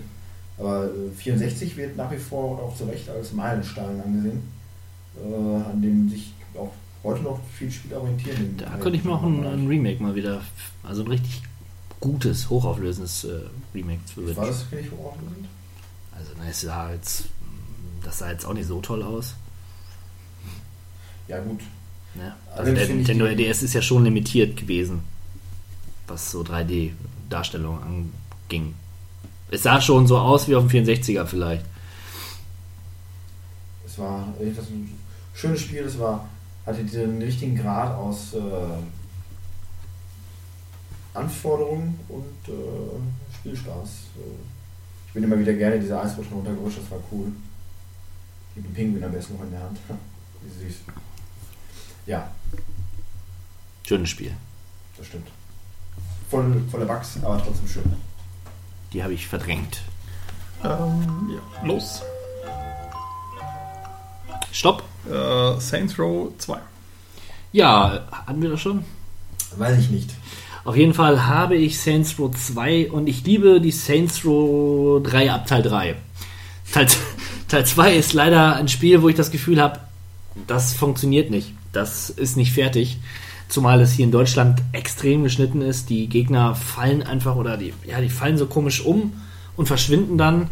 Ähm, man hat, Wie im echten Leben? Ja, wie im echten Leben mö- möchte man meinen, aber ja, das Einzige, was, was, was gut an dem Spiel ist und was wirklich hervorragend ist, ist der Soundtrack und die ähm, Präsentation. Also ähm, die Figuren, die da sind, die sind witzig. Aber leider, leider, leider ist die Technik miserabel. Teil 3 und Teil 4, wie gesagt, super Spiele. Ja. Und dann beende ich mal die Runde. Ich sage los. Animal Crossing. Das Beste an Animal Crossing ist das Minispiel bei dem Wii U-Spiel. Hm. Mario Land. Wie Ja. heißt das? Wii U Land? Ähm, Nintendo Land. Nintendo Land. Das hat Spaß gemacht. Animal Crossing ist ein fantastisches Spiel, möchte ich sagen. Ist das nicht mit diesem. Genau. Ja. Du hast, du ziehst in ein neues Dorf. Als einziger Mensch äh, sind dort äh, ähm, anthropomorphe äh, Tiere, die mit dir sprechen. Wie bei Fabuland. Allen voran, genau, genau wie bei Fabuland. Äh, allen voran ein gewisser Tom Nook, ein Waschbär, der ähm, ein echter Geschäftsmann ist und dir für viel Geld ein kleines Haus verkauft und du musst das Haus abarbeiten. Und wenn du das Haus abarbeitet hast, ähm, dann, bau, dann kriegst du ein größeres Haus und musst noch mehr Geld bezahlen. Du kannst verschiedene, auf verschiedene Arten Geld verdienen, du lebst in dieser kleinen Stadt. Das Ganze funktioniert in Echtzeit, das ist sehr cool. Also du machst es hier um 10 Uhr auf, ist im Spiel auch 10 Uhr, ist der Laden so, kannst du nichts mehr kaufen. Du hast äh, eine Zahl an, an äh, Festivalitäten, die dort stattfinden. Du hast Jahreszeiten und ähm, ja, das ist einfach ein Mikrokosmos in. Äh, wir hatten es für Nintendo DS oder haben es äh, in der kleinen Handheld-Konsole. Und ähm, es ist ähnlich, vielleicht ähnlich wie mit ähm, Rune Factory Oceans, äh, ein Spiel für Liebhaber des Genres die sich darin verlieren können. Man nimmt irgendwann auch, äh, man baut auch irgendwann Beziehungen auf zu diesen komischen Figuren, die da rumlaufen, mehr oder weniger. Die erzählen auch so einen Driss, so einen blöden Quatsch. Die sind ziemlich dumm. Also glaube, die, Übersetzung die, Übersetzung ist, die Übersetzung ist dermaßen krude, dass man sich denkt, was will dieses Wesen jetzt von mir? So manchmal ist es ein bisschen gruselig schon fast. man kann sich Briefe schreiben mit anderen und, und dann kriegt man noch einen Brief zurück und manchmal kriegt man eine Frucht oder sowas. Die kann man dann wieder tauschen. Naja, man kann sich einkleiden. Man lebt halt in dieser kleinen Stadt. Klingt nett, will ich nicht spielen. Gut.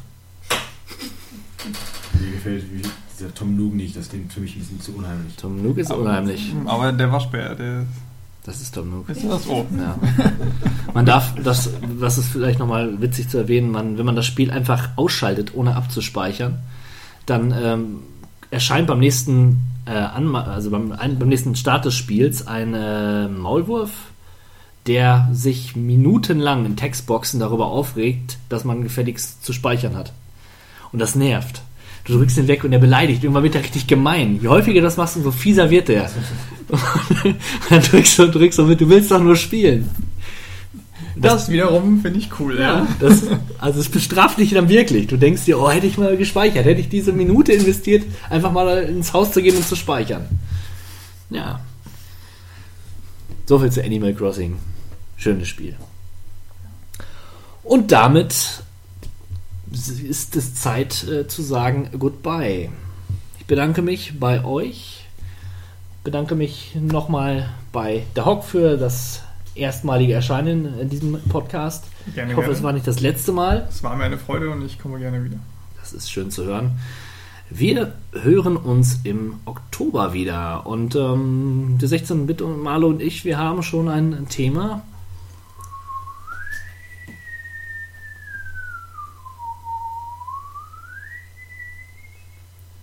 Seid gespannt. Bis zum nächsten Mal. Auf Wiedersehen. Ciao, ciao. Tschüss. The end is in the beginning, and yet you go on. The initiation of a new aeon. Hail to the king, baby. What is this? Cowabunga!